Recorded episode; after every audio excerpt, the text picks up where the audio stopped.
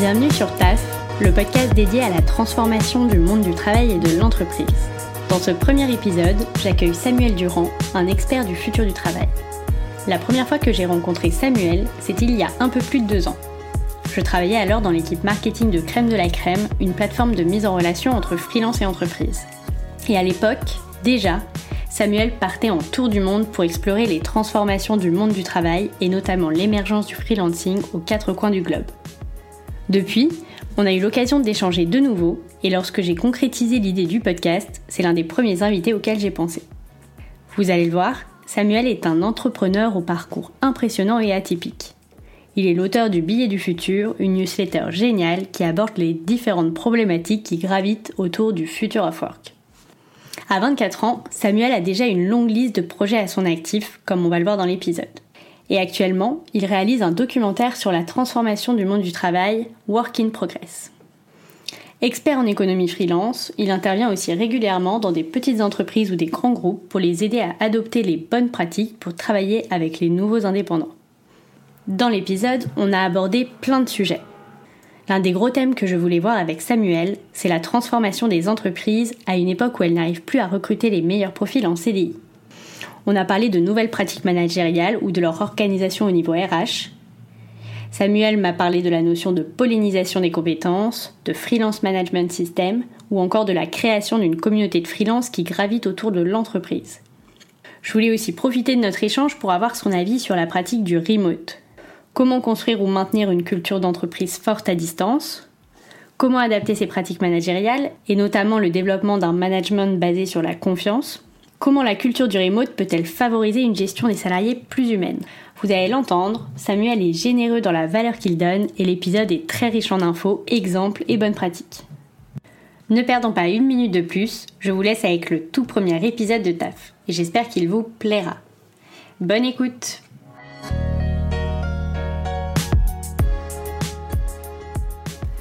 Salut Samuel, bienvenue sur le podcast TAF.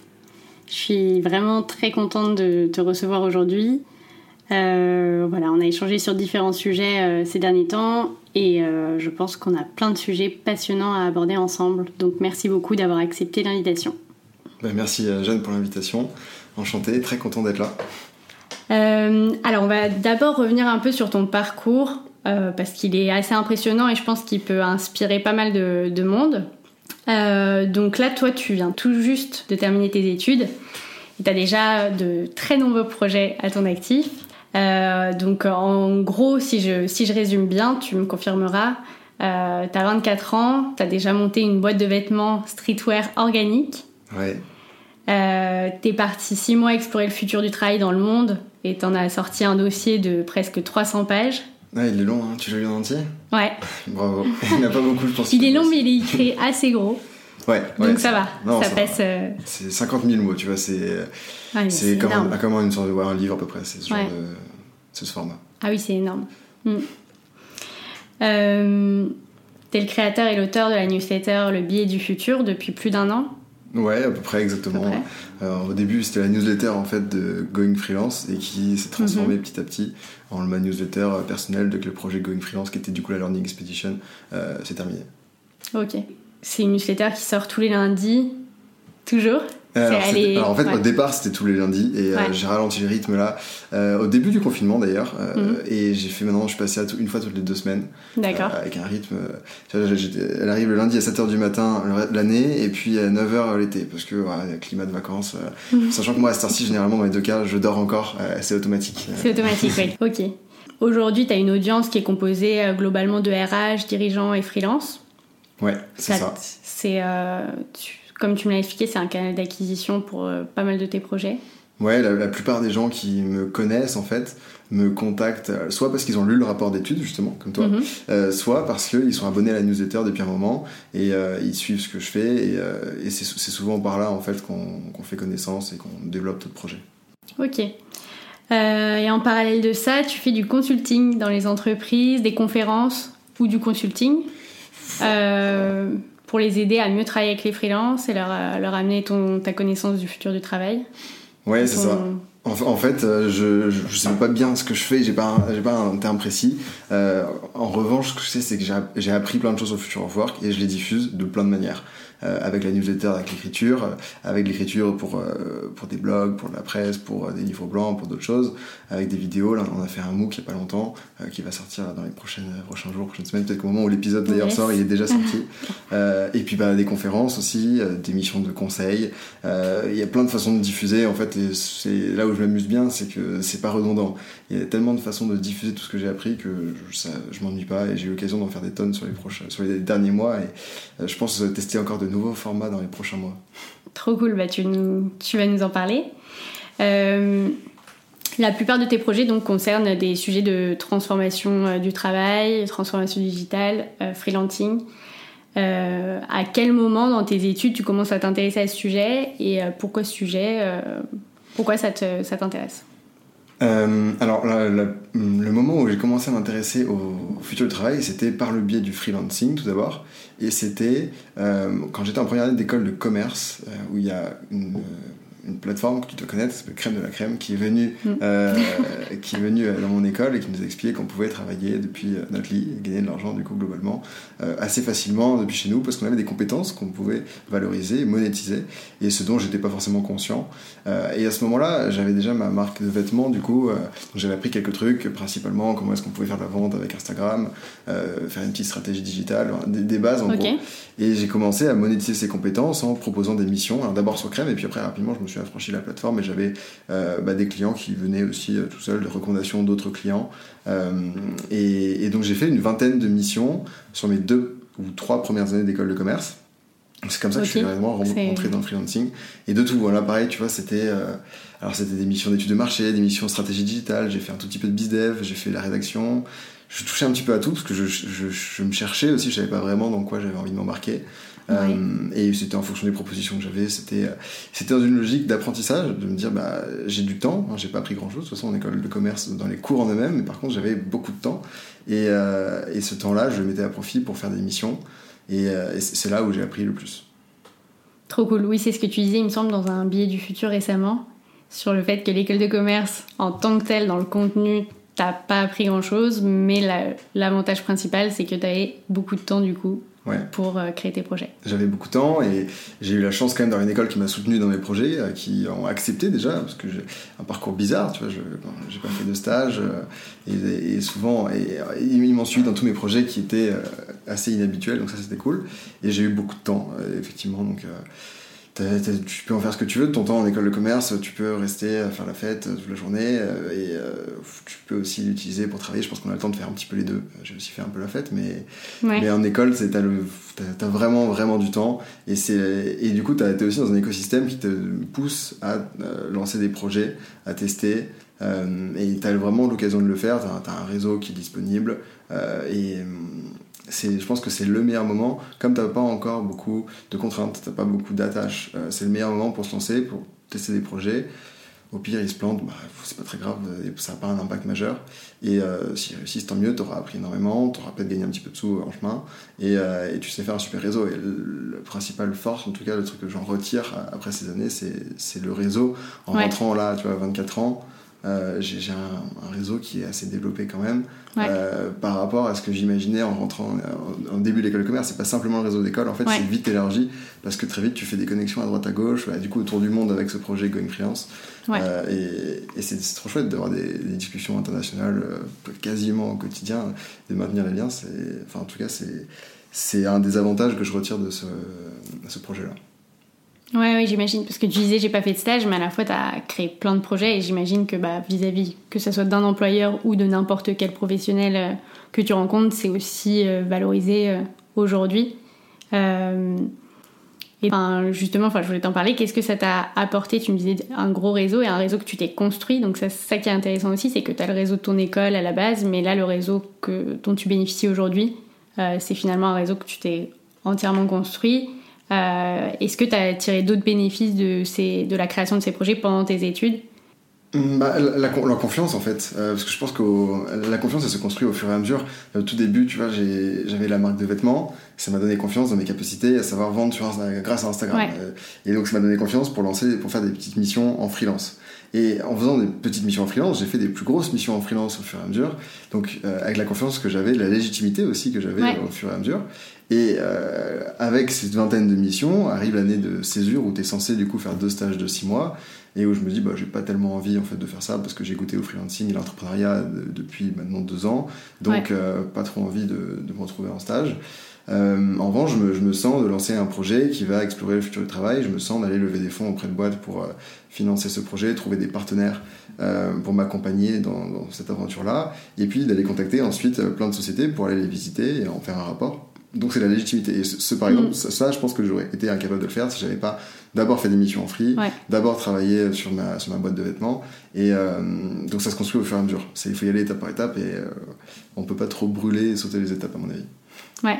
Oui, non, mais c'est intéressant ce que tu dis sur la confiance parce que typiquement, je pense vraiment, moi je suis convaincue que euh, pour gagner en confiance, il faut faire même si tu te plantes, voilà, tu prends le risque de te planter, mais le fait de faire, bah, ça te fait, c'est le seul moyen, moi, pour moi, je pense, de gagner en confiance sur les doutes que tu peux avoir. En tout cas, si tu as certains problèmes de légitimité ou de confiance ou de syndrome de l'imposteur, etc., c'est qu'en faisant et en te jetant un peu à l'eau et en prenant quelques risques que, que, tu, que tu sors de ça et que tu prends en confiance. Ouais, exactement. Euh, on va assez vite rentrer dans le sujet de la transformation des entreprises dans une économie donc où le freelance euh, bah, explose, parce que c'est quand même le cœur, de, le cœur de ton sujet à la base en tout cas. Euh, du coup, toi, ça fait un moment que tu es confronté à ces problématiques. Pourquoi les boîtes aujourd'hui se tournent-elles de plus en plus vers des freelances? Quels avantages elles trouvent dans ce mode de fonctionnement? Alors, il y a, y a, plusieurs raisons. Il y a deux principales et une qu'on n'a pas l'habitude de, de voir. La première raison, c'est le contexte de guerre des talents c'est qu'il y a des métiers euh, qui sont dits pénuriques, sur lesquels c'est de plus en plus difficile de recruter. Euh, on, cherche des compétences, notamment sur les métiers du numérique, sur des data scientists, euh, des développeurs, en fait des métiers qui sont émergents et qui évoluent tout le temps dans les compétences d'un développeur, par exemple, utilise pas forcément les mêmes langages aujourd'hui qu'il y a des années, et potentiellement dans un ou deux ans, ce ne sera plus les mêmes langages qui seront à la mode, qui permettront de faire les applications dont on aura besoin. Et donc, il y a une obsolescence des compétences qui fait qu'il faut avoir toujours les, les, meilleurs talents chez soi. Et donc, il y a une énorme concurrence parce que il y a des dizaines d'années, il y avait seulement les grands groupes qui se battaient pour ces talents-là. Et aujourd'hui, euh, il y a aussi des startups qui mhm. arrivent et qui ne qui peuvent pas forcément offrir toujours les meilleurs salaires, euh, comme les grands groupes, mais qui par contre peuvent euh, offrir des avantages et qui font qu'elles rentrent vraiment en concurrence. Donc il y a une concurrence super forte, et en plus maintenant à l'échelle internationale, parce qu'on peut collaborer depuis n'importe où, et de plus en plus de jobs qui se font mhm. en télétravail. Donc il y a une concurrence immense, il faut s'arracher les meilleurs talents, et ces talents-là, ils ont du coup ils sont tellement demandés qu'ils n'ont pas tellement d'intérêt à se lancer en tant que salarié. Ils ont plutôt intérêt eux à être euh, indépendants, à être freelance et à pouvoir aller d'une mission à une autre, à choisir à la fois les projets, les personnes avec lesquelles ils collaborent, euh, en fonction de leurs envies et puis pouvoir s'arrêter quand ils en ont envie. Tellement ils sont demandés. C'est limite des superstars en fait aux États-Unis. Il y en a c'est des superstars avec des agents et qui vont d'une boîte à une autre et qui sont payés des dizaines de milliers de dollars pour faire une petite mission. C'est hallucinant parce qu'ils sont exceptionnels en fait dans leur domaine. Et dans une moindre échelle, tu la même chose euh, en France. Et ça, ça concerne que des profils euh, tech ou tu as plein d'experts euh, dans plein de domaines Tu as plein d'experts dans plein de domaines. Après, je te donne cet exemple parce que c'est des métiers qui sont souvent pointés du doigt comme étant pénuriques et sur lesquels il y a un besoin de compétences hyper important. En revanche, tu as quasiment tous les métiers qui peuvent être effectués en freelance. En tout cas, tu en as de plus en plus et, euh, et les métiers numériques et tech, eux, se prêtent bien aussi parce qu'il y a un fonctionnement en mode projet qui leur va bien et c'est toujours mm. plus facile de travailler qu'un freelance en mode projet. Enfin, les freelances bossent en mode projet de toute façon tout le temps.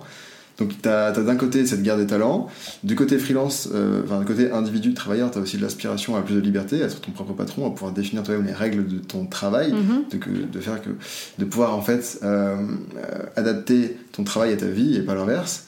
Et donc, ça, as des aspirations personnelles à côté de la tendance du marché. Et puis, côté entreprise encore, tu as une autre tendance qui est le besoin de flexibilité. Et on le voit là, mhm. avec la crise du Covid, euh, l'importance d'avoir des effectifs qui sont flexibles, euh, de pouvoir s'adapter. En fonction des projets aussi, de dire bah, si j'ai plus de projets, je prends plus de freelance. Si j'en ai moins, et eh ben, je prends moins de freelance. Euh, en tout cas, je peux être plus réactif en fonction aussi du contexte. Donc ça c'est ça c'est les deux grosses raisons. Mhm. Et puis il y a une raison dont on parle pas souvent et qui euh, qui à mon avis est intéressante et qui fait pas forcément euh, faire le choix de travailler avec un freelance au départ, mais qui peut une fois qu'on l'a constaté renforcer le fait qu'on travaille avec des freelances. c'est la pollinisation des compétences. En fait, une fois que tu as un freelance dans ton entreprise, généralement, euh, eh ben, naturellement, il a connu beaucoup plus d'expérience qu'un salarié parce qu'il a fait plein de missions, donc plein de styles de management. Euh, potentiellement, les meilleures techniques, c'est lui qui est peut-être le plus à jour. Comme il est en concurrence permanente avec d'autres freelances, il faut qu'il se forme en continu, donc il est normalement à la pointe euh, de ce qui existe. Et, et s'il se sent bien dans l'entreprise, il va être à même de pouvoir partager tout ce qu'il a appris euh, et en fait d'apporter beaucoup plus que ce pourquoi il était sollicité au départ. Et ça, on le voit pas, on, l'imagine pas, mais euh, un freelance, s'il est bien accueilli et s'il se sent bien dans l'équipe hybride, du coup, il va pouvoir partager tout ce qu'il sait avec les salariés, et donc l'entreprise en ressort beaucoup plus forte. Et puis il a un point de vue extérieur aussi, donc il a un projet mm. qui avance pas, qui peut être un peu bloqué euh, à l'arrêt, le freelance il va arriver avec une perspective beaucoup plus large et donner ses conseils en dehors de ce pourquoi il été sollicité. Ouais, je suis complètement d'accord sur l'importance d'avoir de prendre du recul pour n'importe quelle boîte à un moment donné sur euh, n'importe quel sujet. Euh, du coup, justement, tu, tu parlais de l'accueil des freelances, un bon accueil euh, des freelances. Comment on, comment on apprend, du coup, quand on est une entreprise, à mieux travailler avec des freelances? Est-ce que toi, tu as des, des conseils sur ce sujet? Ouais, sur l'accueil, c'est une étape super importante. Alors, comment est-ce qu'on apprend? Le mieux, c'est déjà. En fait, c'est une question de bon sens. Dans mon rapport, je donne plein de clés, de, je détaille, tu vois, l'onboarding, le management, euh, la collaboration, l'offboarding, plein de choses. Comment est-ce qu'on crée un bon brief En fait, c'est une question de bon sens. Il faut déjà comprendre que les freelances, ils sont là pour travailler dans de bonnes conditions. Donc, ils ont envie euh, que, leur travail soit valorisé, qu'ils puissent comprendre euh, qui sont les interlocuteurs avec qui ils vont interagir pendant toute la durée de leur mission. Euh, de pouvoir bien identifier du coup les personnes avec lesquelles ils travaillent, euh, les différents objectifs, euh, qu'il n'y ait pas de micromanagement, qu'ils puissent se sentir libres. Donc il y a énormément en fait de bon sens et il n'y a pas besoin de suivre des cours pour faire, pour savoir bien bosser avec des freelances. Le seul souci, c'est que l'entreprise a été pensée par le, pour le salariat. Et donc, en fait, généralement, à la fois les processus et le style de management du coup des chefs de projet ne fonctionnent pas bien pour les freelances. Et il y a plein, d'exemples là-dessus en fait qu'on peut, qu'on peut décliner, mais sur, le, sur le, les entreprises, elles ont été pensées par exemple pour le salariat, du coup tu as les freelances qui sont responsables, euh, la, qui, le département qui est responsable des freelances, c'est les achats. Or, les achats, ils ont l'habitude de traiter avec euh, des entreprises qui ont un service comptable, un service juridique, et donc elles payent euh, à 45 ou à 60 jours, elles te demandent de t'inscrire au registre des fournisseurs, donc tu dois remplir parfois des trucs de 15 pages. J'ai bossé avec des grands groupes pour lesquels j'ai passé entre 4 et 6 heures juste pour comprendre comment je devais m'inscrire au registre des fournisseurs pour pouvoir être payé pour une mission ponctuelle où j'étais venu une heure, tu vois. Ouais. Un truc hallucinant. Oui, donc c'est ouais, c'est pas jouable. Donc c'est pas jouable en fait en tant que tel. Euh, et, et, pareil pour le salariat, en fait, euh, pour, pardon, pas pour le salariat, pour, pour les, les RH qui sont souvent euh, centrés sur les employés et ont pas tellement envie de s'occuper des indépendants par peur du risque de requalification en salariat du contrat. Ouais. Et les managers, eux, qui sont habitués à travailler avec des salariés et qui, pour le coup, du coup, euh, ont tendance, alors ça dépend quelle société, mais à faire du micromanagement, à avoir euh, une politique, euh, un management fondé sur le présentéisme et pas du tout sur la confiance. Mhm. Et ce qui fonctionne pas du tout avec les freelances, parce qu'on peut pas manager un freelance, on collabore avec un freelance. La bonne façon, en fait, de faire, c'est plutôt de se dire, on fixe des objectifs à deux avec le freelance, conjointement on fixe des objectifs, et ensuite le freelance, il est libre de choisir la façon dont il va les atteindre. C'est-à-dire qu'il est libre de choisir le temps qu'il va, qu'il va allouer à ce projet-là, le temps sur lequel il va travailler. Est-ce qu'il veut, travailler, travailler la nuit Si l'émission peut s'effectuer euh, comme il le souhaite en mode projet, il travaille quand il veut. Il peut travailler où il veut, si la mission le permet. Et puis, euh, je veux dire, les outils aussi. En tout cas, euh, c'est à lui de définir les modalités selon lesquelles il va arriver aux objectifs. ça ne regarde pas vraiment le chef de projet.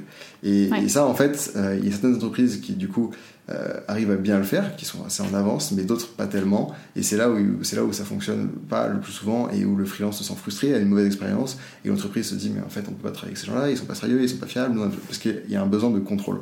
Et, euh, et du coup flexibiliser l'entreprise pour les freelances, euh, ça flexibilise l'entreprise pour tous les travailleurs. Euh, si on est capable de travailler, de faire confiance à des travailleurs indépendants, généralement il y a aussi une très bonne expérience en tant que salarié parce qu'il euh, n'y a pas de raison qu'il n'y ait que les freelances qui bénéficient du management fondé sur la confiance euh, mhm. et d'une possibilité de travailler comme ils le souhaitent, de travailler à distance. Ouais. C'est clair. Et ce que tu disais tout à l'heure sur l'onboarding, ça ressemble vraiment à un onboarding de salarié finalement. C'est juste que l'entreprise se dit qu'elle investit dans un freelance et donc elle n'a pas en fait ce temps à accorder au freelance parce qu'il est censé être opérationnel tout de suite et qu'il faut aller vite et qu'il faut qu'il rentre vite dans le sujet. Et au final, bah, c'est contre-productif euh, Ouais, Parce que sans un minimum d'onboarding, ça peut pas fonctionner en fait. S'il n'a pas les enjeux, les, enfin, les gens avec qui il va interagir, etc. Ouais, c'est exactement ça. En fait, si, on veut rentrer dans le détail de l'onboarding, par exemple, la bonne chose à faire, ça serait. Euh, alors là, je te, répète en fait ce qui m'a été dit par, des boîtes qui, elles, ont l'habitude de bosser avec des freelances. Donc, c'était cet objet de l'étude, il y avait plein. Mais, euh, mais typiquement, un bon onboarding, ça commence déjà avant même que le freelance arrive dans l'entreprise. Ça veut dire lui avoir envoyé un email récapitulatif en lui disant bah, voilà quels sont les, les objectifs, quelle est ta mission, euh, s'il a besoin peut-être des accès à certains outils, euh, un graphiste par exemple, une, une, charte graphique, euh, aux différentes, différentes couleurs qui sont utilisées, aux différents logos, enfin, aux différents mhm. outils qui sont utilisés par l'entreprise. lui rappeler du coup rapidement, pas forcément tout l'organigramme, mais qui seront ses interlocuteurs, les personnes avec qui il va interagir au quotidien, euh, et puis surtout quel est l'interlocuteur principal. S'il a un souci euh, à la fois dans les missions et puis dans la culture d'entreprise, euh, pouvoir lui dire bah, tu vas voir telle personne.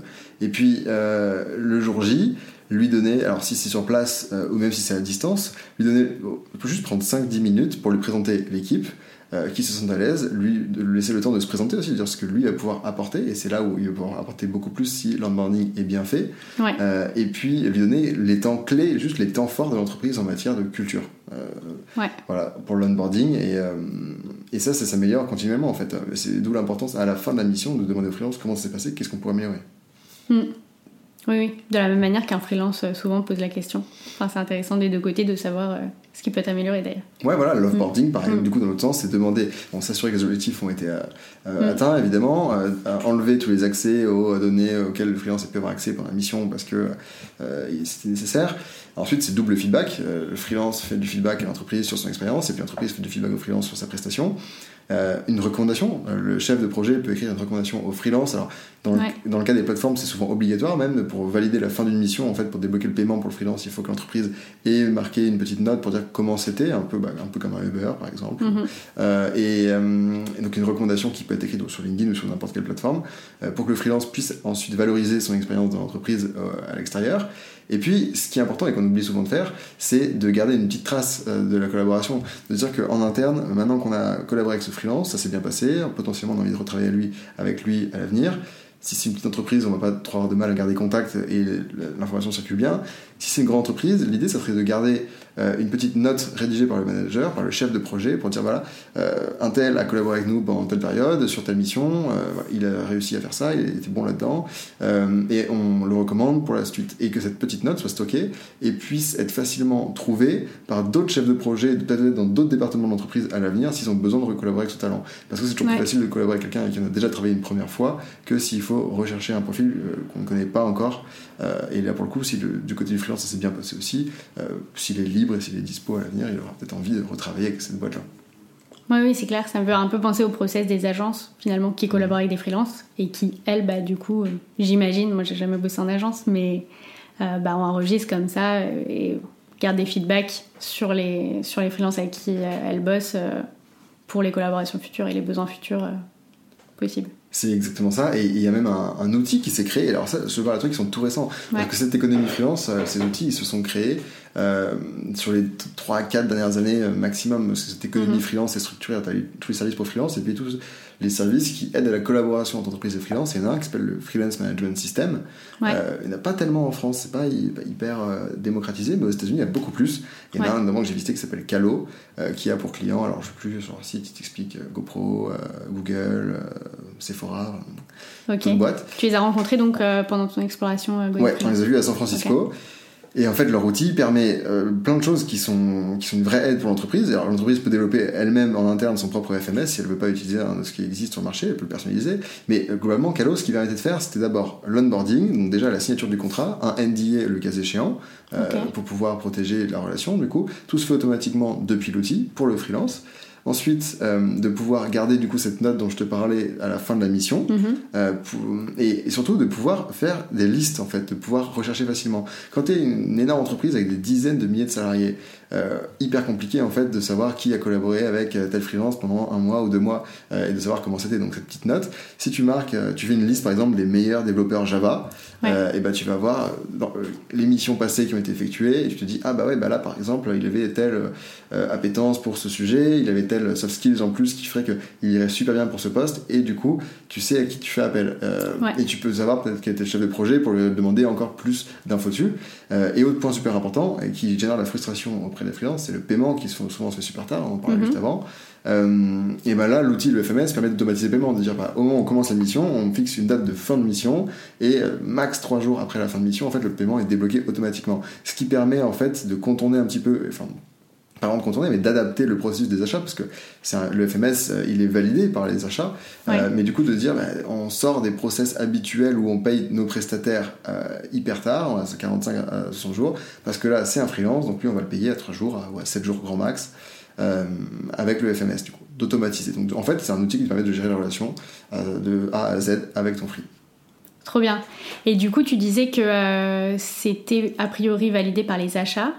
Aux États-Unis aujourd'hui, c'est sous la responsabilité des achats toujours que ça se passe. Parce que moi, je me dis spontanément, tu vois, qui la personne qui pourrait être en charge des freelances, ça pourrait être soit, bah, on parle de chief freelance officer, ça c'est un nouveau métier qui émerge, tu pourras nous en parler. Euh, mais aussi, moi je verrais plus une fonction RH prendre en charge euh, la collaboration avec les freelances, par exemple. Est-ce que c'est une idée euh, incongrue ou est-ce que, est-ce que ça pourrait évoluer vers ça Mais non, mais c'est une excellente idée même. Et il faudrait que ce soit les RH en fait, parce que mm. les RH, leur but c'est plutôt de s'occuper dans l'entreprise de toutes les personnes qui y travaillent. Mm. Et de plus en plus, on va avoir des entreprises qui sont étendues où tu as bah, les salariés, évidemment, tu as ensuite les, peut-être les anciens salariés avec qui on a gardé contact, toutes les personnes qui peuvent graviter autour de l'entreprise. Euh, alors on parle de freelance, mais ça peut être aussi parfois des petites agences, des petites sociétés. Euh, et, euh, et, en fait, la culture d'entreprise, donc gérée par les RH, est-ce qu'elle est là pour concerner qu'un type de travailleur qui travaille sous ce type de statut de CDI, mm. CDD, ou est-ce qu'en fait c'est toutes les personnes qui travaillent pour l'entreprise, peu importe, qui se trouvent déjà sur site, hors site, en France ou à l'étranger, et, et sous quel statut en fait? On s'en fiche de savoir qu'il est freelance. L'important c'est qu'il a une compétence et qu'il est mis au service de l'entreprise. Donc à partir de là, à mon sens, il devrait bénéficier de la culture d'entreprise, des différents temps forts, et donc c'est un problématique pour les RH. Aux États-Unis, euh, il y avait un peu de tout. Il n'y a pas de règles non plus. C'était souvent, c'était quand même beaucoup plus les achats qui s'en occupaient. Mais, euh, tu vois, par exemple, chez euh, IDEO, donc le firme de, design qu'on a rencontré à San Francisco, chez eux, il y avait une personne. Alors, eux, ils, ont l'habitude d'avoir 80% de leur main-d'œuvre en salariat. et ils, étaient, ils, avaient été connus, il me semble, parce qu'ils avaient fait dans les années, je sais plus combien, 80-90, le design d'outils Apple. Et, euh, et, donc, je crois que c'était la souris ou quelque chose comme ça. Ils avaient designé un truc qui était mignon à l'époque et ça avait bien marché. Et, euh, mais enfin, ça, c'est pas mal sur le CV. C'est une, ouais, une, ouais, une, grande agence, enfin, c'est une, grosse boîte. Et eux, ils ont 80% de leur main-d'œuvre, du coup, euh, qui est en salariat et 20% à peu près qui est freelance, mhm. en général à l'année. Et il y a une personne au sein des RH qui, à force de recruter des freelances régulièrement, s'est spécialisée dans le recrutement de freelance et ne fait plus que ça. D'accord. Euh, alors, elle se présente pas sous le terme de Chief Freelance Officer, elle se présente comme euh, Talent Acquisition, mais Talent mhm. Acquisition, peu importe le statut en fait. Ouais. Et, euh, et, en fait, le design et l'activité de l'entreprise fait que le fonctionnement en mode projet est naturel et donc se prête plutôt bien à la collaboration avec les freelances. Ouais. Et eux, ils avaient une équipe RH de combien de personnes pour, enfin, pour dédier une, une personne à, au hmm, freelance Il faudrait vérifier, mais je dirais que, en tout cas, au bureau que j'ai vu, moi, ils étaient une petite dizaine. Euh, mais je crois qu'ils ont d'autres bureaux ailleurs. Euh, D'accord. Mais donc c'est pas un énorme truc. Non, c'est plutôt une petite structure. Je crois que c'est une entreprise qui est autour de 3000 collaborateurs. Euh, et qui doit avoir d'autres bureaux à part, à part ceux de San Francisco. D'accord. mais ça reste à vérifier. En tout cas, moi, dans ceux que j'avais vus, ils étaient une dizaine. Ok. Et le job du coup de Chief Freelance Officer, aujourd'hui on en est où? Parce qu'on en a beaucoup entendu parler à un moment. c'est un job qui, qui se développe aux États-Unis alors, c'est un job, à mon avis, qui n'existe euh, pas en, en, tant que tel euh, sous ce nom-là. C'est par contre, c'est une fonction ah qui existe complètement. Toutes les boîtes qui ont réussi à intégrer les freelances avec succès ont désigné, dans tous les cas, une personne qui en était responsable de cette stratégie de collaboration avec les freelances. On peut mhm. appeler comme on veut, euh, Chief Freelance Officer, Director of Geek Strategy, autre chose. Franchement, mhm. c'est. Mais le terme de Chief Officer prend pas trop, j'ai l'impression, en tout cas. ceux qui mhm. s'appellent Chief Officer, souvent se basent dans des plateformes et sont plutôt des euh, Head of Community ou euh, Account Manager. Euh, D'accord. Le, terme de Chief Officer. Oui, du coup, ça, ça a plus rien à voir comme. Non, qui n'a rien à voir, qui n'est pas le métier. Mais alors, si on prend du coup la fonction de Chief Financial Officer, par contre, on, on, garde le terme parce que je trouve qu'il fonctionne bien, on comprend bien directement de quoi on veut parler. Tu vois, il s'occupe des freelances. Bon. Et alors, si on prend la fonction, Son rôle, ça va être d'abord de créer les différents processus en interne, de mettre à la même table les achats, les RH, les différents chefs de projet qui collaborent au quotidien avec les freelances, pour leur dire bah, il faut maintenant qu'on définisse une position commune sur les freelances. Donc on va réfléchir aux différents processus euh, sur lesquels il y a des points de friction et les adapter. Donc ça c'est une fonction déjà support stratégique, euh, un peu des deux, en amont déjà. Ensuite, en fonction de la taille d'entreprise, le Chief Freelance Officer, c'est l'interlocuteur principal du freelance lors de son passage. S'il a une question sur des process. Plutôt que euh, de se dire le freelance doit connaître l'organigramme et aller voir telle personne d'entreprise, non, le freelance il va avoir une seule personne qui est son interlocuteur principal, le CFO, Chief Freelance Officer, mhm. euh, et cette personne-là ensuite va récupérer l'information pour le freelance, hein, un petit peu à son service. Voilà. Ensuite, euh, le Chief Friends Officer, c'est aussi la vitrine pour euh, les, activités avec les indépendants à l'extérieur. Donc c'est lui qui va par exemple connaître les différents viviers de talents, à la fois les plateformes, les cabinets de recrutement, les agents de freelance, les différentes communautés qui peuvent exister, pour dire ben, on a tel besoin, en fait, de faire le lien avec les différents besoins en interne avec les viviers de talents sur lesquels on peut recruter euh, les freelances à l'extérieur. Donc là, tu as le recruteur principal. Euh, et le, dernier rôle que va avoir le Chief Freelance Officer, c'est de manager et d'entretenir un lien avec tous les talents externes qui gravitent autour de l'entreprise. Donc, à partir du moment où tu as collaboré avec un free, tu as gardé une, bonne relation avec lui, tu as envie de, travailler avec lui, tu vas pouvoir euh, créer une sorte de vivier de talents euh, qui gravite autour de l'entreprise. Dans le cas d'une petite boîte, ça peut se faire avec un groupe LinkedIn, un groupe Facebook, une chaîne Slack, une grosse boîte plutôt un FMS justement, ou une plateforme maison que tu auras créée en interne. Euh, et, du coup garder contact avec eux à travers des événements, à travers la création de contenu peut-être. Et du coup, IDEO, dont on parlait juste avant, le fait très bien. Ils ont créé euh, IDEO Plus, qui est une sorte de communauté qui est ouverte aux salariés d'IDEO, aux ex-salariés euh, d'IDEO et aux freelances qui ont déjà collaboré avec eux, et aux freelances qui qu'ils ont identifiés comme potentiellement intéressants pour collaborer à l'avenir et qui n'ont pas forcément encore collaboré avec eux. C'est des événements toutes les deux semaines, donc c'est des, je sais pas, c'est des vernissages, c'est des euh, conférences. D'accord, oui, c'est assez régulier. Ouais, c'est assez régulier. Euh, en tout cas, c'est le cas il y a un an. Je, ne sais pas si ça continue de la même façon. Euh, avec le Covid, peut-être que ça a évolué, c'est en ligne, à vérifier. Mais en tout cas, ils maintiennent un lien avec la culture IDEO, simplement. Ouais. C'est tout. Pour, que, pour, garder la relation en fait à long terme. il y a d'autres façons. Tu peux aussi donner du contenu, donner des, accès à des outils, donner accès à la veille métier. tu peux tu peux garder contact en fait avec les freelances de, plein de façons, mais dans tous les cas, le but mm. c'est d'entretenir le lien. Donc ça c'est le rôle du Chief Freelance Officer. Et du coup, on se rend compte euh, quand on voit tous les rôles que c'est hyper large, que c'est limite presque plus de la gestion de projet qu'un travail de RH ou d'achat. Euh, donc en soi, c'est enfin, hyper transverse. Ok, intéressant, mais c'est euh, dingue qu'il y ait des entreprises qui poussent le truc aussi loin que la, vraiment la construction de communauté et ce qui ressemble un peu à un job RH au niveau de la création de la culture d'entreprise, etc. Mais dédié aux freelance. C'est exactement ça. Et en fait, en as rencontré d'autres, des boîtes euh, qui, qui avaient cet aspect communautaire, là, vraiment création de contenu euh, et entretien de la communauté euh, des freelances? Pas, pas, autant sur la création de contenu que, que IDEO. Euh, mais IDEO, ils avaient même fait un site à l'époque, il faudrait voir s'il est encore live. Ils avaient même fait un site sur lequel ils expliquaient ce que c'était IDEO Plus, la communauté. Euh, C'était allé vraiment loin. Euh, J'en ai pas d'autres qui étaient allés aussi loin dans la création de contenu, dans les événements. Par contre, il y en avait quand même euh, pas mal d'autres. Il y avait. Euh, qui, enfin, qui avait créé une, une, communauté d'indépendants qui gravitent autour de l'entreprise avec lesquels ils entretenaient des liens quand même. Alors, dans, dans une moindre échelle, un cabinet de conseil euh, qui, lui, euh, appelait régulièrement, parce que c'était, ils étaient une centaine seulement, les freelances, là, à ce moment-là. Donc ils, appelaient régulièrement, ils maintenaient un lien, et c'était des personnes avec qui collaboraient parfois depuis des années, donc ils maintenaient un lien comme ça. Euh, d'autres, si, ben, eux, une boîte au Vietnam, qui maintenait des liens avec les ex-salariés, en fait, les anciens salariés, en se disant que potentiellement, un jour, ils pourraient collaborer avec ces personnes-là en tant que freelance ou dans leur boîte future. Et, là, alors c'est pas avec des freelances exactement, mais pareil, c'est la logique de construction de communauté, de maintenir des liens avec des personnes, des talents avec lesquels on a déjà collaboré. Euh, et là, pour le coup, il y avait un, un délégué de promotion. Maintenant, donc, tu as quitté la boîte en 2019. Bon, bah, t'es promotion 2019. Et du coup, euh, tu vas pouvoir. Euh, tu as un chef de promo qui va maintenir les liens, organiser des événements. et pareil, du coup, garder contact avec la culture de la boîte. C'est marrant ça, parce que tu te dis qu'a priori, si le salarié quitte l'entreprise, pour que ce soit d'un côté de sa volonté ou de la volonté de l'entreprise, ça va pas être forcément pour rebosser avec elle. Je trouve ça assez étonnant de d'entretenir quand même un lien avec euh, des anciens salariés pour potentiellement bosser avec eux en freelance en plus. Ouais. C'est euh, et du coup, enfin, il y a une, ça m'interroge sur la discussion qui se fait. Est-ce que euh, c'est tous les anciens salariés ou est-ce qu'ils discutent bah, à la sortie du salarié, ils en discutent un peu, ils disent euh, est-ce que potentiellement ça t'intéresse qu'on garde un lien? Comment ça se passe? Ouais, c'est plutôt ça. C'est plutôt ceux qui sont volontaires. Il n'y a rien d'obligatoire, hein, évidemment. Mm. ils vont pas te harceler hein, si tu quittes la boîte pour que tu reviennes bosser avec eux.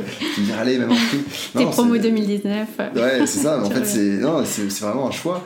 c'est ceux, en fait, ceux qui quittent parce que euh, ils ont envie d'avoir d'autres challenges, ils ont envie de créer leur propre boîte, ou ils ont envie justement de se lancer en tant que freelance. Euh, ils disent, bah, c'était un talent, avec, euh, il connaît bien la culture d'entreprise, mhm. nous on aimerait bien rebosser avec lui. Si jamais lui à l'avenir il a envie, pourquoi pas, sur, de façon ponctuelle, hein, sur un projet, pourquoi pas le ressolliciter. Et, et dans tous les cas, nous, tu vois, on, voit souvent sur, sur Twitter, les gens ils marquent ex Google, ex Facebook, ex, ils sont super fiers de la boîte dans laquelle ils ont bossé mm. avant. Et donc, c'est tu peux avoir envie, et tu as, quand même aussi pas mal de salariés boomerang, ceux qui euh, vont apprendre d'autres compétences ailleurs, vont voir comment ça fonctionne ailleurs, on a toujours l'impression qu'il avait plus fait ailleurs, donc on va faire une autre expérience. Avant de revenir peut-être dans l'entreprise, on se rend compte que bah, c'était pas si mal, ou qu'avec euh, bah, un nouveau poste, avec de nouveaux challenges, ou la boîte peut-être en, elle-même a évolué entre temps, euh, on a envie de revenir. Et, et du coup, le freelancing là, ça peut être une bonne façon de se dire je commence à travailler avec des freelances, avec des, anciens salariés, parce que je connais leurs compétences, ils connaissent la culture d'entreprise,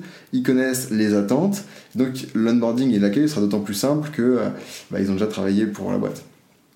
C'est clair. Je pense que ça marche à toutes les échelles euh, d'entreprise. C'est-à-dire que, qu'elle soit de 5 personnes ou de 5000. Euh, Exactement.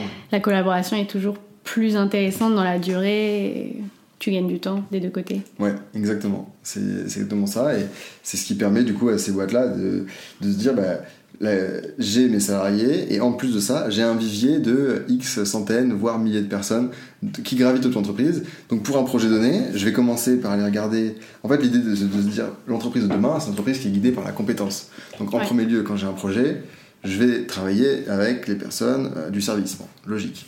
Là, il n'y a rien de fou. Ensuite, je vais travailler avec les personnes de l'entreprise dans sa globalité, c'est ce qu'on appelle la mobilité interne. Et hmm. Google, par exemple, quand on, quand on parle de Google qui alloue 20% de temps de chacun pour bosser sur ses projets personnels. C'est vrai, mais tout le monde n'a pas forcément un projet personnel. Et en fait, ce 20% du temps, souvent, ils sont alloués pour aller bosser pour d'autres projets d'entreprise. Par exemple, tu bosses chez Google Chrome, euh, et ben tu vas euh, une journée par semaine, une demi-journée par semaine, aller bosser chez YouTube, chez Waze, euh, pour un autre service de Google, pour mettre tes compétences à profit. Donc ça c'est le premier donc service, deuxième entreprise dans sa globalité, troisième vivier de talent en fait de l'entreprise. Donc les anciens salariés, les freelances qui gravitent autour. en disant bah là voilà je, je, vais chercher la compétence ici et puis c'est que à ce moment là si t'as pas constitué ton équipe encore parfaite ta dream team elle est pas encore au complet Là, tu tournes vers l'extérieur et tu vas chercher les, cabinets, les plateformes de recrutement, euh, les euh, collectifs, les agents de freelance, tout ce que tu veux pour trouver la bonne personne. Ouais, c'est hyper intéressant pour l'entreprise, je pense, d'avoir euh, ce vivier de talent, enfin de construire un vivier de talent pareil et de pouvoir aller piocher, entre guillemets, dans les compétences que dont tu as besoin à un instant T pour un projet, c'est tu gagnes beaucoup de temps et sûrement beaucoup d'argent ouais. à fonctionner comme ça. Et ça, ça nécessite du coup d'avoir des RH qui ont une vision de la culture d'entreprise qui dépasse les murs de l'entreprise euh, mhm. et qui est bien plus large en fait de se dire la culture d'entreprise, elle concerne tous les gens qui mettent leurs compétences au service de mon entreprise, pas simplement ceux qui sont à un instant T là sous le bon statut en plus. Ouais. Euh, bah, ça tombe bien parce que je voulais parler justement de, du comment un peu on transforme, euh, on transforme sa entreprise et notamment bah, la fonction RH. Du coup, toi, pendant tes différentes explorations du futur de travail, tu as, pu être en contact avec des grosses, euh, grosses boîtes comme euh, Google, Deezer. Euh, et donc, j'aimerais bien que, tu nous en parles. Tu as été en contact avec ces boîtes parce qu'elles se sont transformées au niveau de leurs pratiques managériales, RH, humaines. Elles avaient, des problématiques, elles ont dû les, elles ont dû les résoudre. déjà, est-ce que tu peux nous dire un petit peu les plus grosses problématiques que tu as rencontrées chez ces grands groupes? Pourquoi à un moment elles se disent euh, il faut qu'on se transforme, euh, enfin il faut qu'on faut qu'on bouge sur des sujets parce qu'on on stagne, on fonctionne, ça fonctionne moins bien? Qu'est-ce qui se passe euh, pour elles à ce moment-là? Ouais, ouais, carrément. Alors y a une boîte par exemple qu'on a vue et qui, qui a exprimé très clairement le besoin de se transformer. C'était une grande banque au Canada euh, et eux, ils travaillaient avec. Donc, c'est une grande banque qui a quasiment 100 000 employés. Euh, et, ils travaillaient déjà à ce moment-là avec plusieurs centaines, plusieurs milliers de freelances. Le problème, c'est que euh, c'était des freelances En fait, c'était un chef de projet qui, pour un projet donné, avait besoin de compétences et faisait appel à un freelance avec lequel il avait déjà travaillé dans une boîte précédente ou qu'il connaissait parce qu'il avait été dans le même lycée, même, même il avait fait des études ensuite. Et euh, du coup, ça posait deux soucis, c'est que le freelance, déjà, il avait une expérience qui était complètement hétérogène, qui était dépendante du bon vouloir du manager, de ses capacités à, collaborer avec les freelances et pas d'un micromanager, et c'était mhm. complètement différent d'un service à l'autre. Et en plus de ça, il n'y avait pas de possibilité de, tracer les collaborations, de se dire, bah, en fait, si, si ce profil dont on parlait avant garder une trace, ouais. garder une petite note, euh, impossible de savoir, euh, tellement il y avait de monde euh, qui est collaboré avec qui, et donc de faire appel de nouveau aux compétences du freelance, parce que la seule personne que le freelance connaissait, c'était un manager avec qui il avait été à l'école ou avec qui il avait bossé avant. Donc ils se sont dit, bah, en fait, on, a du mal, on perd du temps, on n'a pas de possibilité de long terme, et en plus, on a des retours assez négatifs parfois des freelances dans l'expérience, et d'autres très positifs. Il faut qu'à la fois on arrive à homogénéiser tout ça, et à garder une vision de long terme dans ces collaborations-là. Donc à ce moment-là, ils ont créé une délégation au sein du service des RH, en se disant, euh, on met en œuvre un plan sur 2-3 ans dans lequel à la fois on va former nos chefs de projet à la collaboration avec euh, des freelances en leur fournissant euh, bah, du contenu, des articles, des conférences et surtout des études de cas d'entreprises qui elles ont déjà réussi à le faire, de bosser avec des freelances et des, équipes hybrides, des, projets qui ont bien fonctionné avec à la fois des freelances et des salariés pour que tout le monde soit au fait de ce qu'on fait.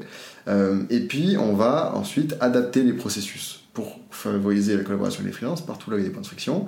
Et eux, ils ont fait le choix, euh, pas d'acheter, enfin d'utiliser un, SaaS, un FMS, mais plutôt de designer leur propre outil pour garder le lien avec euh, les freelances. C'est une façon de se transformer en se rendant compte en fait des problèmes. Mhm. Et sinon, bah, tu parlais de Microsoft tout à l'heure. Ouais. c'est super, euh, c'est super intéressant aussi de voir ce qu'ils ont fait. En gros, ils, ont pris, ils collaboraient avec plein de freelances aussi, et pendant un an, ils ont étudié des milliers de freelances répartis sur, euh, je sais combien, 25 ou 35 équipes différentes, en se disant, ben, on a plein de points de friction qui sont créés à, plein de niveaux. Hein. Ça peut être un point de friction parce que euh, le tel freelance communique mal ou on communique mal avec tel freelance parce que il y a eu des problématiques avec des, services DRH, le service d'achat, il a été payé en retard. Hmm. On va en tout cas noter tous les points de friction qui nous, qui nous sont remontés à chaque fois qu'il euh, y a une collaboration avec un freelance. Donc pendant un an, ils ont juste étudié et noté tout ça. Ensuite, ils ont essayé d'améliorer euh, chaque point de friction, pendant chaque processus, de dire voilà, qu'est-ce qu'on peut faire du coup pour améliorer? Ok, et ça, ils font ça euh, comment?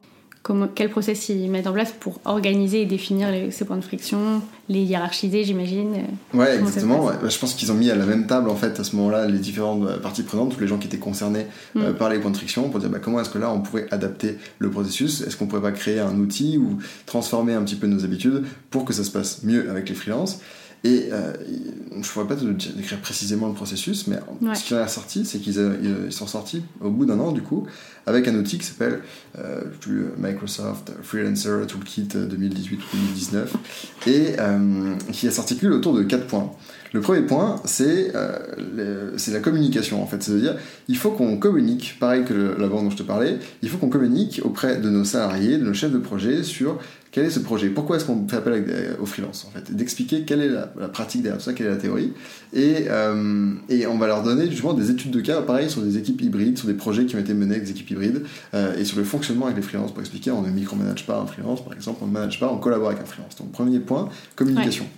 Deuxième point, on va designer un outil qui permet de faire du travail d'équipe. Un peu comme ta Teams en fait, un peu amélioré version freelance où tu peux envoyer des, fichiers, ce que tu veux, audio, PDF, mhm. euh, tu peux avoir un chat. Et, euh, et, surtout, en fait, ce qui est important là-dedans, c'est qu'il y avait un niveau où quand on envoie un, document, tu peux choisir le niveau de sécurité. Est-ce que j'envoie pour tout le monde, du coup freelance et salarié, ou juste salarié, parce que ça, c'est des infos sensibles auxquelles les freelances ne peuvent pas trop avoir accès.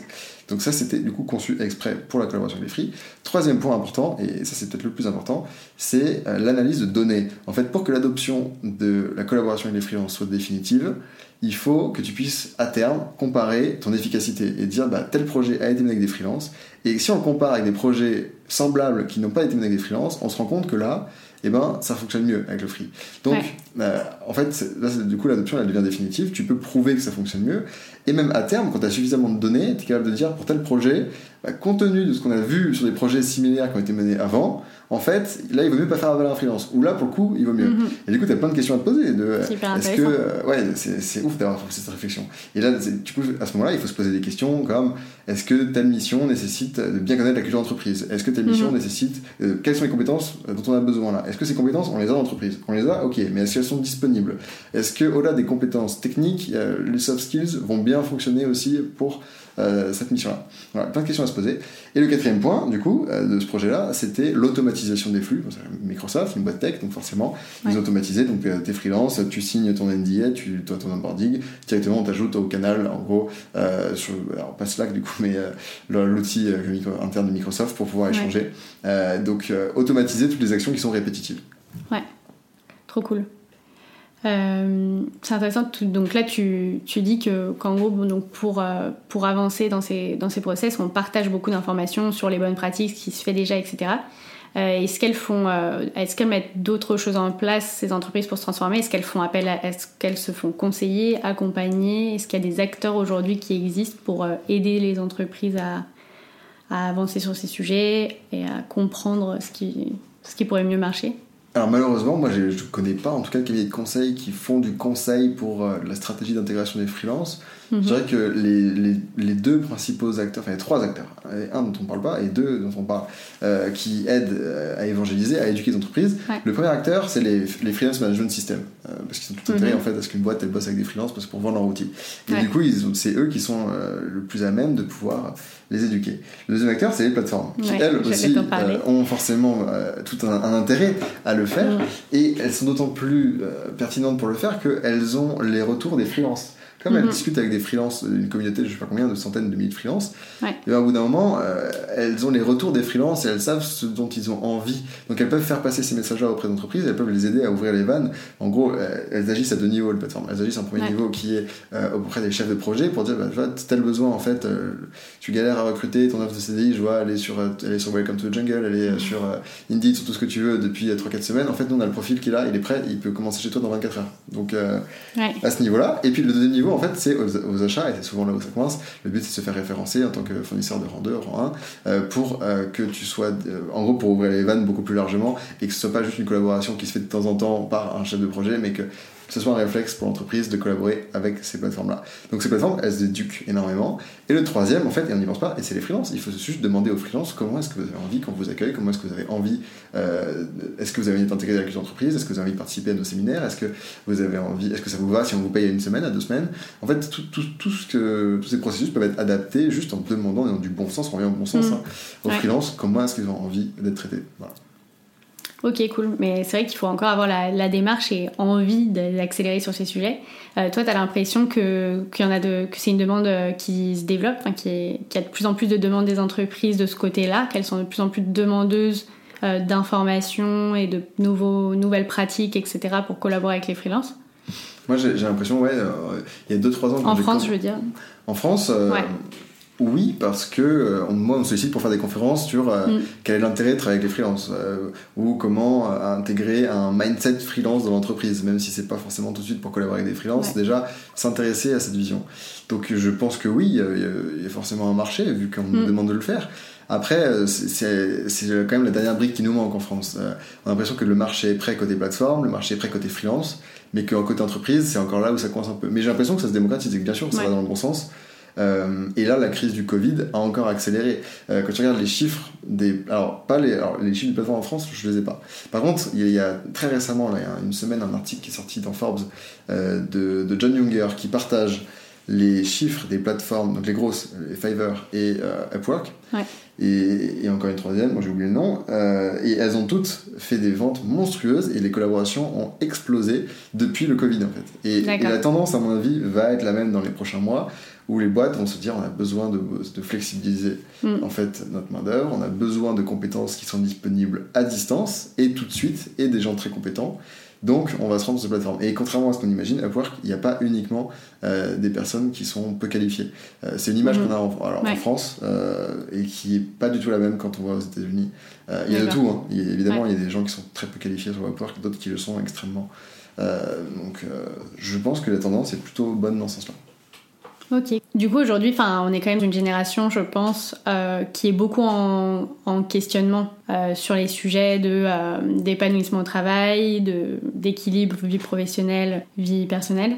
que qu'on parle de salarié ou de freelance. Qu'est-ce que selon toi les boîtes peuvent améliorer pour se rendre plus attractives à ce niveau-là pour attirer et plus de salariés et plus de freelance à collaborer avec elle bah, C'est à mon avis la question de la quête de sens qui mm. est sous-jacente.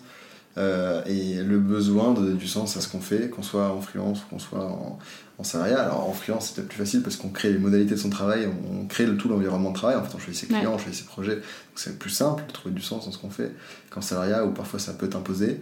Euh, mais du coup, l'enjeu principal pour l'entreprise, c'est d'arriver à, trouver un cadre dans lequel le salarié se sent valorisé, se sent reconnu pour son travail, évidemment est bien payé, mais en fait, la clé du salaire, c'est juste de payer les gens suffisamment pour qu'ils se posent pas la question du salaire, et que la seule vraie question, la vraie motivation, c'est est-ce que euh, ce que je fais me plaît, et est-ce que j'aurais envie de le faire, même si, si euh, je n'étais pas payé pour le faire. Euh, c'est d'arriver à, être à ce niveau-là, en fait, d'avoir un engagement, en fait. Poussé. Et donc la, seule solution, c'est ouais, de, valoriser, de donner des missions qui sont intéressantes, de comprendre le temps, du coup, de connaître les aspirations de chacun. On n'a pas tous envie de travailler de la même façon. Euh, et, ouais, pour attirer cette jeune génération. Et, par contre, je pense pas que ce soit une question de génération. Je pense que c'est une question plutôt d'époque et que ça concerne tous les travailleurs. Parce que ces réflexions de besoin de sens mm. et le lancement en freelancing d'ailleurs, euh, n'est pas réservé à des gens qui ont entre 20 et 30 ans. Mhm. Euh, en fait, ça concerne des, un peu tout le monde, ça concerne de 40 ans, 60 ans, des gens qui, qui ont ce cheminement et qui se disent en fait, je comprends rien, ça n'a aucun sens ce que je fais depuis 20 ans, euh, il faut que je donne du sens à ce que je fais maintenant, mm. et qui se font cette réflexion beaucoup plus tard. Je pense que c'est surtout un changement d'époque plus que de génération. Ouais. Et c'est marrant parce que quand on parle du modèle freelance, en fait, on se dit que s'il y a des salariés qui changent pour être freelance, par exemple, ou des, des gens qui se lancent directement en freelance, Enfin, on pourrait imaginer que l'entreprise se transforme pour proposer les mêmes avantages en fait euh, que ceux dont tu bénéficies quand tu bosses en freelance, c'est-à-dire plus de liberté dans ton organisation, euh, une meilleure utilisation de tes compétences à un instant T. Ça, typiquement, c'est vraiment euh, une grosse question, je pense, dans l'entreprise et autant au niveau freelance que salarié. Enfin, je pense que tu vois, le modèle salarié pourrait peut-être s'inspirer du mode de travail freelance pour améliorer l'épanouissement en fait dans l'entreprise des salariés aussi. Ouais, c'est exactement ça. Et euh, du coup, on pourrait imaginer, bon là, les tendances, elles de plus en plus de freelance, mais on pourrait peut-être imaginer même que cette tendance, elle finisse par ralentir dans quelques années, mm. quand les entreprises seront tellement flexibilisées et adaptées au fonctionnement des freelances pour tous les travailleurs de l'entreprise, mm. euh, et ben il y aura peut-être des gens qui n'auront pas forcément quitter l'entreprise pour se lancer en freelancing parce qu'ils auront déjà cette flexibilité-là dans, dans le salariat. Ouais, gros objectif. Ouais, gros objectif, euh, on ne peut que le souhaiter. Hein. Ouais. Ben, on le souhaite. On est quand même dans une période assez euh, encourageante à ce niveau-là. Ouais, c'est assez enthousiasmant de mm. voir que on, a, on a quand même accéléré énormément de mm. tendances qui étaient déjà là, des, des, phénomènes qui existaient déjà avant la crise, mais que la, crise a permis juste d'accélérer. Alors on le voit sur le télétravail, c'est là où c'est le plus flagrant, parce que ça a fait un bond euh, facilement 5 ou 10 ans en France. En France, c'est monstrueux. Mais, euh, mais du coup, en fait, avec la question du télétravail, vient la reconnaissance du management, fondée sur la confiance plus que mm. sur le présentéisme, l'utilité des bureaux, euh, du coup, pose la question aussi du nomadisme, pose la question du temps de travail. Mm. Euh, en fait, le, télétravail, il amène plein d'autres réflexions et, c'est là où on avance beaucoup plus et où tu vois que tu as des sociétés qui étaient complètement réticentes, qui sont mises face à la réalité, face à l'épreuve du réel. Mm. Une fois que tu as prouvé, alors le confinement c'était un peu différent, c'était pas le télétravail de la même manière que le télétravail en temps normal, mais une fois que tu as prouvé que tu étais capable de délivrer et que tes objectifs étaient atteints quand tu étais à distance, comment ta boîte peut encore te justifier le fait que tu dois venir absolument pointer à ton bureau et à ton poste de travail à 8h le matin le lundi En fait, si, tu dis non, bah non, moi je reste chez moi et par contre je bosserai ce soir et t'inquiète pas, tout sera fait au bon moment. Ouais. Euh, difficile en tout cas, à mon avis, d'imposer encore euh, ces standards de travail fondés sur le présentéisme. Ouais, ouais, bah c'est en plus euh, passerelle parfaite vers le, sud, le celui que je voulais aborder maintenant, le remote. Parce que le télétravail, ben, on est en plein dedans, il y a plein d'entreprises qui réfléchissent de plus en plus euh, de par le contexte euh, dans lequel on est. Euh, mais ça se développe même sans le, sans, le, Covid, ça se développe quand même dans les boîtes depuis pas mal de temps. alors déjà juste pour le tout départ, dans ton étude Going Freelance, tu distingues les deux termes de remote et télétravail. Moi c'est vrai que j'utilise les deux indifféremment, donc je veux bien que tu me fasses un petit point sur les termes remote, télétravail et remote first, full remote. Ouais. Ouais, en fait, alors, euh, remote et télétravail, en gros, mm. c'est assez simple, mais en France, on fait moins la distinction. Euh, parce que parce qu'en fait on traduit souvent remote par télétravail. Mais moi la distinction que je fais en fait, c'est que le télétravail c'est quelque chose qui est pensé pour être ponctuel et mhm. l'entreprise n'est pas pensée pour fonctionner avec tout le monde qui travaille à distance. C'est euh, je t'autorise à une journée de télétravail pour t'arranger parce que tu habites super loin ou euh, tel jour si ton enfant est malade tu peux aller t'occuper de lui et le chercher et du coup tiens allez prends ta journée en télétravail. Ouais. À l'inverse, une boîte qui est construite en remote, euh, ça va être complètement différent. C'est une boîte où tout peut fonctionner à distance, où mhm. euh, tu ne vas pas être pénalisé et les processus ne sont. Enfin, l'entreprise fonctionne aussi bien si tout le monde est à distance, s'il n'y a pas de bureau, si personne ne vient. Il peut y avoir des bureaux quand même, hein, ça ne veut pas dire que les boîtes euh, qui fonctionnent en remote n'ont pas de bureau, mais ça veut dire que c'est pas pénalisant en tout cas de ne pas être là. donc ça, c'est complètement différent. C'est clair. Et euh, là-dessus, donc euh, il y, a, pas mal de boîtes donc, qui, qui s'intéressent au moins au sujet euh, de, du remote pour leur organisation. Il y a certaines entreprises qui se mettent en full remote, donc plus de bureaux. Il y a certains qui font du remote à mi-temps, d'autres qui font du full remote mais en gardant des bureaux pour ceux qui veulent. Est-ce que selon toi, il y a un modèle idéal?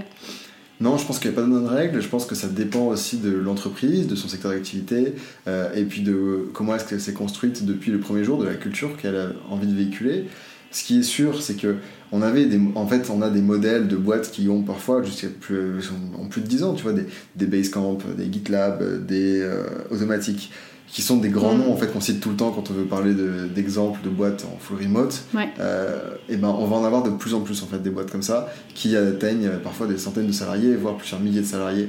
Euh, et ça on en aura alors Basecamp c'est la plus petite mais euh, automatique GitLab on, est quand même plusieurs centaines de salariés. Et on va en avoir de plus en plus là-dessus. Tu a qu'à regarder les, job boards tu vois tu regardes Remotive Remote OK ou, d'autres il y en a plein de job boards pour des, des jobs en remote euh, ils ont de plus en plus tout le temps de startups qui euh, recrutent, enfin, pas que des startups d'ailleurs aussi des, PME, des, ETI, et potentiellement maintenant des grands groupes, hein, parce qu'on a vu les grandes annonces euh, de Twitter, de Square, de Facebook, même de mm. Google qui va prolonger télétravail pendant encore un moment. Et, je, crois, je crois que je lisais ce matin JP Morgan ou une autre grosse banque, en tout cas un secteur qu'on n'imagine pas, télétravailler. Donc forcément, c'est une énorme tendance. Il n'y a pas, à mon avis, de modèle qui fonctionne mieux qu'un autre. Ça dépend de la culture d'entreprise. Ok. Et euh, pour définir ces règles du jeu en télétravail, tu penses qu'il y a des questions qu'on peut se poser typiquement selon les boîtes? Est-ce que c'est une question de taille? Est-ce que euh, pour définir son mode de fonctionnement? Bah, c'est forcément plus facile quand tu es une petite équipe. Tu vois, on imagine mm-hmm. bien une équipe de 10-15, même jusqu'à 50 qui collaborent euh, à distance. Il y, a forcément une question de passage à l'échelle. D'ailleurs, quand, quand, je parlais avec GitLab ou avec automatique. Les mm. deux me disaient que ça avait toujours été euh, complexe de gérer le passage de quand tu es, euh, quand es 100, où tu as, encore une taille qui fait que tu connais à tout le monde, euh, tu, tu, te vois régulièrement et c'est facile. Et après, quand tu accélères ton recrutement et ta croissance, tu as plein de gens qui sont des nouveaux venus que tu pas vu en fait depuis qu'ils sont arrivés dans l'entreprise. Donc du coup, l'onboarding doit être vraiment, enfin, les processus doivent bien fonctionner pour que la personne se sente engagée dès le mm. départ, même si elle voit pas ses collègues tout de suite. Il faut attendre parfois plusieurs mois avant qu'on se regroupe sur un des temps forts de l'entreprise.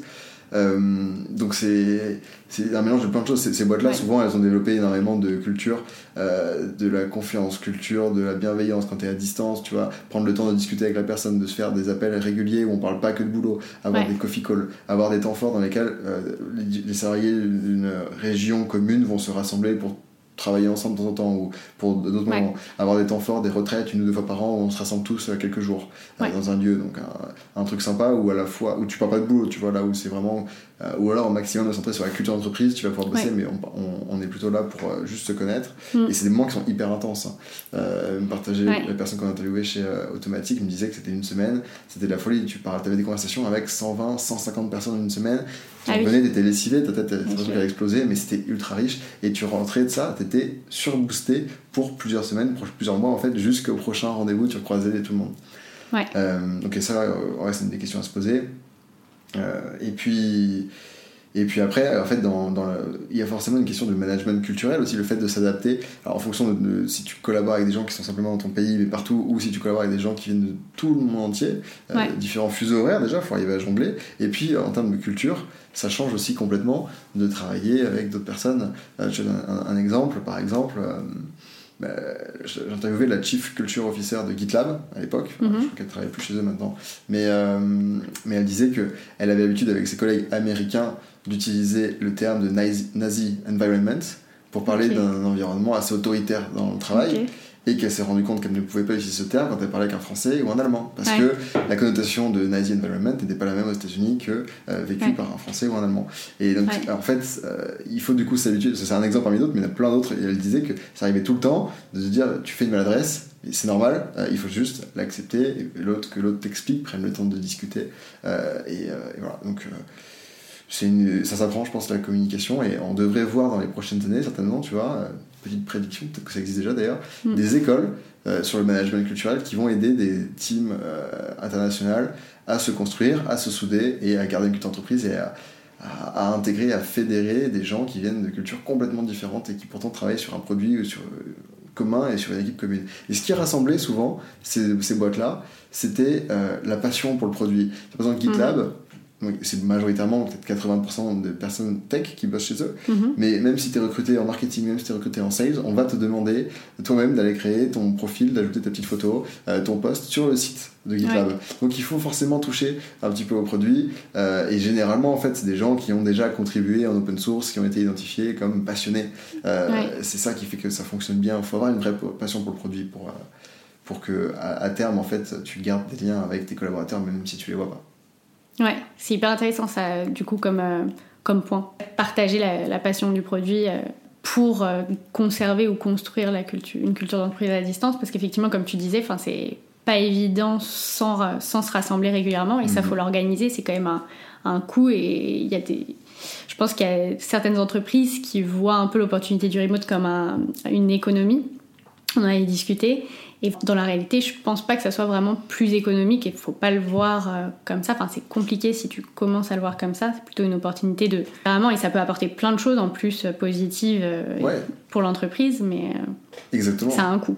Complètement, en fait, et, ce coût-là, en fait, il faut se dire que ce que tu économises potentiellement en bureau, il faut le redistribuer en offrant le coworking à tes salariés, en offrant euh, d'autres avantages, tu vois, tu peux leur mhm. offrir des bons pour aller faire du sport, des bons pour euh, aller faire du yoga, pour aller méditer, pour en tout cas pour qu'ils se sentent bien, faire en sorte qu'ils sont à l'aise dans, dans leur, vie quotidienne. Et puis euh, le réinvestir dans des retraites, tu vois, se dire que tout l'argent que tu économises sur tes bureaux, tu vas l'investir dans le bien-être de tes salariés. Ouais, supervision. alors, je voulais qu'on précise un petit peu le sujet des pratiques de management en remote qu'est-ce qu'on peut mettre en place pour faciliter euh, les relations euh, entre les collaborateurs pour que ça soit bien vécu? Parce que j'imagine que selon les profils et les personnalités, c'est pas forcément évident de se retrouver euh, la plupart du temps éloigné de ses collaborateurs. Ça dépend en fait si l'entreprise se construit en remote ou si elle passe en remote, mais typiquement mhm. pour un passage en remote, comment, comment gérer ça au niveau managérial et ça, doit être, ça peut être aussi compliqué pour les managers d'ailleurs parce que c'est un nouvel environnement de travail. Ouais, alors le passage en remote doit être complètement différent et ça, pour le coup, je pourrais pas te le dire parce que j'ai vu plutôt des boîtes, moi, qui étaient quasiment depuis le premier jour en remote ou même s'ils avaient des bureaux qui ont toujours une mhm. culture assez remote. Euh, en revanche, bah, déjà, ce qui est important, c'est que le recrutement soit bien fait. Euh, et pour le coup, du coup ça, veut dire euh, recruter des profils qui sont assez autonomes et qui peuvent être seuls pendant des heures et des heures et être efficaces et arriver à se motiver et à pas bah, procrastiner. Quand tu es tout seul, ça, tu as des gens qui ont besoin d'aller au bureau, de voir leurs collègues absolument. Il faut le savoir. Ou alors, dire à ces personnes-là, bah, est-ce que tu sais que tu arriveras à travailler quand même si tu vas dans un espace de coworking pour avoir ta routine? Donc, euh, ça, c'est une première chose sur le recrutement. L'onboarding, ensuite, bah, très important à distance qui se passe bien. Par exemple, tu veux une boîte, c'était GitLab qui mettait euh, et qui a attribué un buddy au départ et qui était là pour te guider, pour t'aider. Euh, et puis euh, au tout départ, au-delà, au-delà du buddy, on te, disait en une semaine, en deux semaines, il faut que tu fasses 10 coffee calls. Et donc on t'attribue 10 personnes complètement aléatoires dans l'entreprise avec lesquelles juste tu vas pouvoir discuter. Euh, rencontrer et parler de la boîte, parler de leur rôle, parler de leur vie, de tout ce que tu veux, simplement pour créer des liens et au hasard, pas simplement ton équipe en fait, pour pas que ça se construise dans le silo et que ce soit juste la team product, la team market, la team.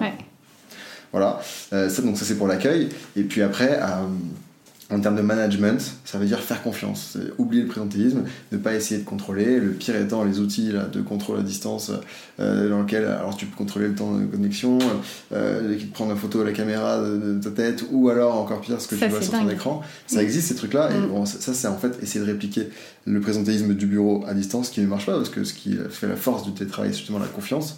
Donc, Mm. euh, faire confiance, responsabiliser, faire confiance à l'autonomie des travailleurs, c'est Mhm. le choix du temps de travail, si possible des outils, bah, les lieux de travail évidemment quand tu es en remote. Ouais. Euh, mais voilà, pas vouloir imposer de, euh, de trop de contraintes. Mm. Et, euh, essayer de se voir quand même régulièrement, d'avoir des temps forts. Des temps forts dans lesquels on se regroupe une fois, alors à distance, euh, pareil, euh, un temps fort, une fois par semaine avec toute l'équipe, euh, une fois, deux fois par semaine, ou avec, toute l'entreprise, parfois même euh, à distance, juste pour se rendre compte combien on est passionné par le même produit. Et puis, euh, dès qu'on peut, ensuite se retrouver quand même au moins une ou deux fois par an sur des séminaires, euh, euh, au minimum, et puis euh, avec d'autres personnes de l'entreprise, dès qu'on peut, qui sont peut-être plus proches, plus régulièrement encore. GitLab, par exemple, ce qu'ils avaient fait, encore eux, mais c'est un, vrai- c'est un vrai exemple, GitLab, Ouais, c'est ouais. très fort. Ils, ils te payent le trajet pour aller voir un autre euh, travailleur de GitLab. Mm. Donc comme ça, t'en as, je sais plus combien de temps, qui sont allés faire le tour du monde et qui ont rejoint euh, d'autres personnes de GitLab et qui ont documenté tout ça pour GitLab, donc ça fait Mm, quelque chose à énorme. partager, c'était génial. Mm. Ouais, ouais, c'est super. Parce qu'en plus, ça permet de créer un lien qui est différent avec ton, ton collègue, Ouais. j'imagine. Exactement. C'est pas pareil euh, de se croiser dans un pays différent, avec une culture différente. Ouais, tu te rends compte en fait. de- Euh, et puis, et ouais, et alors, il disait au quotidien l'importance aussi, quand tu vois, par exemple, toi, t'a- t'appelles ton- telle personne parce que vous bossez ensemble sur un projet, et donc tu te dis, j'ai besoin que telle personne me donne telle information, ou qu'on réfléchisse, qu'on prenne ça sur ça. En fait, avant de te dire, euh, j'ai besoin de tout ça, prendre 5 minutes pour discuter avec la personne, pour savoir comment est-ce qu'elle va, euh, où est-ce qu'elle est dans sa journée, parce que toi peut-être que c'est Ouais. le matin, t'es en pleine forme, euh, Ouais. et euh, t'as envie d'attaquer, t'as une to-do list euh, grande comme le bras, et t'as envie en fait de, te- de Mm. tout déblayer, et en fait la personne que tu vas appeler, peut-être qu'elle, ça fait déjà 8 heures qu'elle travaille, c'est la fin de sa journée, euh, elle a eu peut-être un souci personnel, et elle est au bout du monde, c'est complètement différent. Donc prendre 5 minutes juste pour discuter, s'assurer que tout va bien, et Ouais. euh, faire du chit-chat juste, euh, mais c'est toujours agréable avant de commencer, et c'est comme ça qu'on crée une, une culture agréable, et c'est pas juste... boulot, boulot, productif. Oui, c'est ça. Avoir ces moments aussi où on parle pas de travail, euh, Ouais. avoir des discussions, même euh, peut-être des pauses, des vi- une visioconférence de 5 minutes en mode pause café. Oui, en fait, il faut distance. retrouver la discussion de la pause Ouais. café que tu as, parce que quand tu vas dans un bureau, euh, le travail se résume pas à l'activité productive. Le travail, c'est Ouais. toutes les interactions que tu vas pouvoir avoir euh, à la machine à café, le midi, quand tu vas aller taper sur l'épaule de ton collègue, parce que tu sais qu'à cette heure-ci, euh, il n'est pas, forcément- il est pas forcément très concentré, et donc vous allez partager des idées. C'est là où la créativité se fait aussi, et c'est là où les liens se créent. Et donc c'est dommage de se priver. Il faut arriver à, à recréer en fait tous ces moments qui font que le travail est un plaisir, euh, que tu as dans le bureau, mais tu peux pas avoir du coup quand tu es à distance. Il faut arriver à les répliquer. Et ça, euh, avec tous les outils qu'on a maintenant, euh, tu vois, c'est tout con, mais un emoji ou un petit, un, un petit gif que tu envoies, ça change tout par rapport à un message avec un point à la fin, tout sobre, et Ouais, où, tu peux mal interpréter le message Mm. qu'on t'envoie. oui, Donc faire attention à la communication aussi. Mm. Avoir une communication et beaucoup d'empathie. ouais. Merci. Euh, oui, il y a pas longtemps aussi, on a parlé du- de la définition du salaire en fonction du, du lieu. Donc ça, c'est un vrai sujet parce que euh, bah, y a déjà des boîtes qui l'ont depuis sa- leur construction comme buffer. Il me Mhm. semble qu'ils ont qu'ils sont créés sur ce modèle-là. Ils ont une grille ouais, qui, est, qui est bien définie, euh, qui explique le salaire en fonction euh, de là où tu vis et Ouais. en fonction de ton niveau de seniorité dans l'entreprise. Ouais. D'accord. Et, euh, et là, il y a plus récemment Facebook qui a annoncé qu'ils allaient développer le remote en intégrant le lieu de travail, et donc que tous les travailleurs qui quitteraient la Silicon Valley ne seraient pas payés euh, de la même manière que ceux qui travaillent. Alors c'est vrai que moi, à première vue, je trouve ça inquiétant un petit peu dans le sens où ça, je trouve que c'est un peu une intrusion dans la vie privée de la personne et c'est ça qui fait un peu peur je trouve euh, sur ce côté-là parce que du coup tu dois si tu déménages tu veux aller passer un week-end quelque part ou une semaine quelque part bah, il faudrait le justifier. Enfin j'imagine que c'est le lieu de résidence mais je trouve c'est une intrusion un petit peu dans la vie privée euh, du salarié. Et d'un autre côté euh, bah, c'est déjà pratiqué en France. On sait que les salaires sont pas pareils à Paris et en province. Donc je voulais un peu avoir ton avis là-dessus. Je pense que c'est une question un peu épineuse mais intéressante Ouais, exactement. Et, euh, et j'en ai parlé dans ma newsletter il n'y a pas longtemps d'ailleurs. On a fait un- un- une discussion avec les abonnés Mhm. et plein de gens qui ont commenté. C'était génial. Je crois que tu avais Mhm. participé Bah à cette discussion. Et c'était, euh, il y a eu plein de bonnes idées qui étaient ressorties. Et puis j'avais écrit une tribune du coup pour rassembler tout ça. Mais globalement, en fait, euh, toutes les boîtes quasiment euh, font un salaire en fonction du lieu de travail. Et Basecamp est la seule des boîtes connues en remote qui ne le fait pas. Euh, et qui paye tout le monde de la même façon, que tu sois à San Francisco, euh, Berlin, ou où tu veux. Mm. Euh, et, et en plus, avec un salaire minimum, je crois, qui est passé à 75 000 dollars. En fait, ils se sont même indexés sur les salaires les plus hauts, donc San Francisco. d'accord Et je te rejoins complètement en fait sur le fait que c'est une intrusion dans la vie privée, le fait de dire je te paye en fonction de là où tu es, parce que euh, bah, ça m'appartient à partir du moment où on est tous, d'accord pour dire que mon travail peut être effectué à distance et que tu me fais confiance pour que j'effectue mon travail depuis où je veux, euh, et ben je travaille où je veux. Si je veux vivre dans un endroit où le coût de la vie est peu cher, pour pouvoir potentiellement économiser pour un projet futur, pour pouvoir rembourser mon crédit, pour pouvoir euh, m'acheter une maison, un bateau, ce que je veux. Euh, bah, ça me regarde, c'est un choix personnel. Euh, et puis l'argument en fait de dire, souvent les, boîtes qui justifient leur salaire, elles disent, oui mais dans tous les cas, tu seras très bien payé par rapport à là où tu es, et tu mm. seras même mieux payé que le marché là où tu es. Et ce qui est souvent, et ce qui est juste. Sauf mm. que euh, si tu voulais véritablement que ce soit équitable pour tout le monde, il n'y a pas simplement le, lieu de vie, il faut prendre en compte aussi la situation de chacun. Euh, est-ce que je suis en couple? Est-ce que je vis mm. tout seul? Est-ce que j'ai des enfants? Est-ce que j'ai une personne à charge? Euh, Et ça, c'est des notions qui sont aussi personnelles dans lesquelles l'entreprise ne va pas commencer à les fouiller. Et, et, puis aussi la question du nomadisme, tu vois, on a de plus en plus de digital nomades. Qu'est-ce qui se passe? Est-ce que toutes les semaines j'envoie un mail à la RH pour mm. dire voilà, maintenant en fait je suis là, donc ça coûte un peu moins cher, là c'est un peu plus cher, il faudrait m'augmenter Non, c'est pas tenable. Donc à mon avis, il faudrait beaucoup plus avoir un salaire commun pour tout le monde. Euh, même, même si c'est plus difficile du coup de scaler en tant qu'entreprise parce que tu peux pas t'appuyer sur des coûts plus faibles avec des travailleurs qui sont dans des endroits où le coût de la vie est moindre. En revanche, dans ce cas-là, euh, alors peut-être beaucoup beaucoup moins compétitif, mais euh, si t'as pas les moyens, tu t'indexes pas sur San Francisco, tu t'indexes sur un, Chicago plutôt aux États-Unis. Euh, et, du coup, tu payes moins. Et quand tu auras plus de revenus, peut-être là, tu pourras mieux payer tout le monde et du coup devenir plus attractif. Mais en tout cas, mm. en tout cas, je, je milite beaucoup plus pour le salaire commun euh, qu'un salaire global plus qu'un salaire local. Ouais, c'est ça. Bah, moi, je, je me dis que le seul, tu vois, le seul facteur qui pourrait faire qu'on fait varier le salaire en fonction du lieu, c'est s'il y a un impact sur, le, sur ce qui est produit euh, par le salarié pour l'entreprise. Si au niveau des horaires, etc., il y a quelque chose euh, du coup qui, qui fait que son travail peut pas être aussi bien fait et que ce qu'il ce apporte euh, est moindre à l'entreprise, là, effectivement, ça discute. Mais sinon, je vois, je vois pas le le point. Ouais, exactement, parce qu'en fait, là, ce, sujet de salaire global local, il pose la question de quelle est l'utilité du salaire. Est-ce que mon salaire, mm. il est là juste pour qu'en fait je reste tranquille, euh, je reste euh, pas très loin de la boîte, je continue d'accepter de bosser parce que en fait ça va par rapport à là où je vis, mon confort de vie est plutôt bien, ou est-ce que mon salaire, il est là pour récompenser, les livres pour récompenser juste euh, mes compétences, pour récompenser le travail que je fournis pour l'entreprise. Et, je pense que moi, le salaire est beaucoup plus normalement, et ça devrait être le reflet de ma contribution à l'entreprise. Mhm. Et pas juste, en fait, euh, pour que je reste dans le coin et que j'accepte de continuer à bosser. Et dans ce cas-là, euh, c'est plus la même vision, en fait, du travail. Et, euh, et c'est pas celle que j'ai envie de défendre. Donc je suis beaucoup plus, encore une fois, pour ça. Ok, cool. Je voulais qu'on finisse sur le sujet de l'économie freelance, mais un petit peu plus orienté. Je voulais qu'on parle juste rapidement donc, de la question de la protection sociale des freelances. Donc il y en a de plus en plus. Euh, ça implique que bah, y, a le sujet euh, de la protection sociale de ce statut-là qui, est aussi, euh, d'ailleurs ça peut être différents statuts, mais des différents statuts que, peut, que peut avoir un freelance se posent. Il y a assez peu de mesures, toujours malgré le développement du freelancing, il y a assez peu de mesures protectrices. Il y a quelques modèles en France comme le portage salarial, la coopérative d'activité qui t'apporte un certain nombre d'avantages en échange d'un pourcentage de ton chiffre d'affaires, mmh. etc.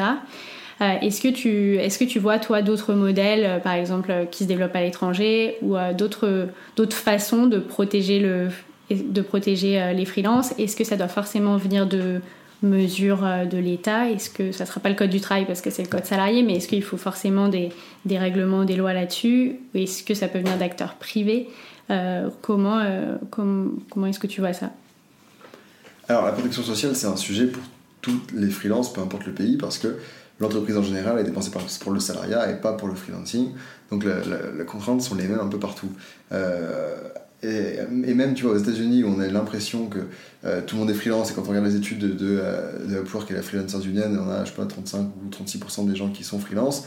En réalité, les gens sont quand même très attachés au salariat, notamment aux États-Unis parce que le coût de la santé est hyper élevé. Mhm. Et euh, moi, j'ai observé la différence entre les États-Unis et le Canada, où au Canada, tu as la couverture maladie universelle, du coup, tu es beaucoup mieux protégé euh, sur les points de vue médicaux, seulement euh, pour les, les travailleurs indépendants qu'aux États-Unis, où tu bénéficies pas des benefits, du coup. Ouais. Et, et donc, il y a quand même un certain attachement au salariat aux États-Unis qu'on n'a pas. C'est que Dans ce sens, la protection sociale, il était beaucoup plus simple de se lancer au Canada qu'aux États-Unis en tant que freelance. Euh, après, tu parlais d'acteurs privés. Ouais, en fait, il n'y a aucun problème. Quand tu es freelance et que tu as des hauts, re- hauts revenus, euh, en fait, tu peux toi-même mettre de côté et épargner. Euh, tu peux toi-même souscrire à une assurance et une prévoyance privée qui va te couvrir si jamais tu as un souci, tu as des bébés. Ouais. Et en France, tu vois, tu as WeMind par exemple. Euh, Ouais. Aux États-Unis, tu as Trupo et tu en as d'autres. Et Trupo, c'était la Sarah Horowitz qui était la créatrice en fait, de la Freelancers Union, euh, donc la- le syndicat des indépendants, des travailleurs freelance aux États-Unis, qui l'a créé. Donc, en fait, quand tu gagnes, quand es freelance et que tu gagnes bien ta vie, finalement, tu peux être bien couvert parce que tu peux mettre de côté, tu peux épargner. Parce que quand tu es salarié, quand tu y réfléchis, les cotisations que tu payes, c'est simplement un report de salaire. C'est-à-dire, je gagne moins que ce que je pourrais gagner, mais en, fait, j'ai droit à du chômage, je, cotise Oui, pour avoir vrai. droit à une retraite plus tard, j'ai droit à des indemnités journalières si j'ai un problème. Et, euh, et en freelance, c'est plutôt je gagne plus tout de suite. Après, chacun fait ce que veut. Si je veux tout dépenser aujourd'hui, bon, bah, tant pis pour moi. Si je veux mettre de côté, et, tant mieux. Mm. Ce qu'on voit, en fait, là où, là où ça devient un problème, c'est que euh, les, les personnes qui ont des hauts revenus en freelance s'en sortent bien euh, parce qu'avec avec ces acteurs privés.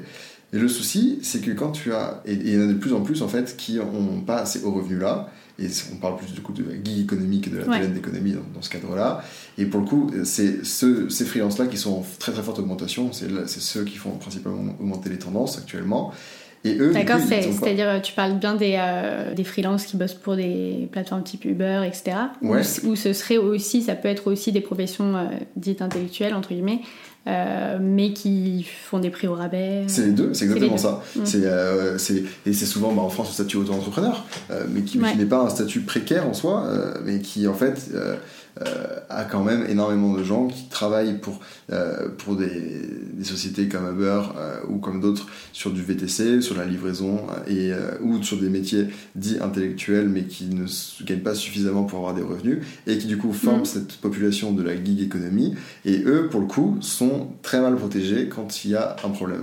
Et même d'ailleurs pour les travailleurs qui ont des hauts revenus, tu vois, par exemple début de la crise du Covid, euh, si tu gagnes beaucoup en tant que freelance et t'as mis de côté, bon bah t'as pas de revenus, tu te dis bon bah, pendant euh, les prochaines semaines je vais pas trop avoir de, de, de rentrée d'argent, c'est pas très grave, j'ai mis un peu de côté, à côté donc euh, c'est une Ouais. sorte d'équivalent du chômage. Euh, mais D'ailleurs la notion de chômage elle-même n'est pas fonctionner au freelance parce que la définition même du chômage euh, elle ne s'applique pas vu que les freelances c'est activité ou non activité, euh, contrairement aux salariés où tu, tu- Ouais. ils sont forcément exclus.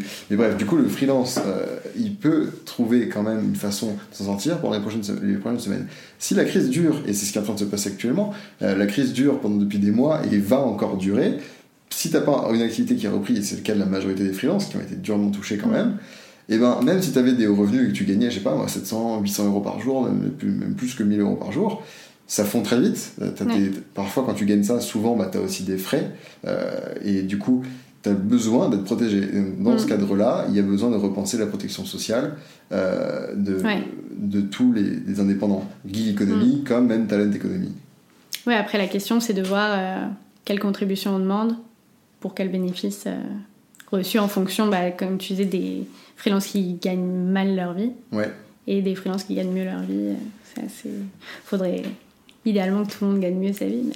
Ah oui, ça serait, ça serait parfait ça. serait Bah, alors, une, une, il y a plusieurs solutions. Euh, déjà, en, temps de crise, il faut que l'État intervienne. Dans ce cadre-là, Mhm. c'est quelque chose qui est exceptionnel. Euh, c'est quelque chose qui est. Ça, ça concerne toute la population en fait. Ouais. Et c'est pas de la faute des freelances, euh, le fait qu'il y ait une crise et tous les salariés sont protégés. Il n'y a pas de raison que tous les freelances ne soient pas protégés aussi. Mm. Et parce que là, pour l'instant, ils sont protégés simplement en avec des, des conditions de secteur d'activité. Ouais. Or, euh, tu peux être dans, un secteur d'activité qui n'est pas considéré comme étant à risque, étant touché, euh, et pourtant avoir des revenus qui, du coup, ont complètement baissé, voire Mm. qui sont nuls, parce que tu gagnes rien du tout, parce que c'est toujours la crise pour tout le monde, parce que ça se répercute. Et donc là, il faudrait se protéger ces freelances parce que c'est une situation qui est exceptionnelle. Après, si on, si on oublie un petit peu la, la crise du Covid et qu'on essaie de penser à la protection sociale des indépendants en règle générale, souvent ils sont pas très enclins à euh, participer, à cotiser pour le chômage. Tu vois. Ils aimeraient bien avoir le chômage, mais ne pas payer pour le chômage. Alors, euh, je suis pas certain que le chômage en tant que tel soit une bonne solution pour mhm. les freelances à, euh, en règle générale. En revanche, ce qu'on pourrait imaginer, c'est que bah, tu cotises quand même en tant que freelance euh, à, un taux que tu définis toi-même en fonction de ton aversion au risque. Dire, moi, je, prends, je prends tous les risques, je cotise pas du tout, ou le minimum en tout cas. Donc, c'est ce, qui, que, par exemple, ce, à quoi on serait actuellement. Et d'autres qui auraient envie de dire, bah, au contraire, je préfère cotiser beaucoup plus, moi, euh, pour potentiellement, en fait, faire une pause de 2-3 ans dans quelques années. Euh, et, c'est beaucoup, hein, 2-3 ans, en se disant, bah, je vais prendre ce temps-là pour euh, ma vie personnelle ou pour me former. Et donc, complètement repenser en fait le chômage, pas comme une période où tu vas être en recherche d'autre chose, mais peut-être un temps de pause ou un temps de formation. Mmh. Euh, et ça, ça pourrait être une façon, du coup, de réinventer le chômage pour tout le monde, et pas que pour les indépendants, d'ailleurs, de se dire le chômage, c'est pas juste un, creux entre deux postes, c'est deux ans, trois ans, ou en tout cas en fonction de ce que j'ai pu cotiser avant, pour me former, pour prendre du temps pour moi, pour faire autre chose, euh, mm. Pour tester d'autres activités peut-être.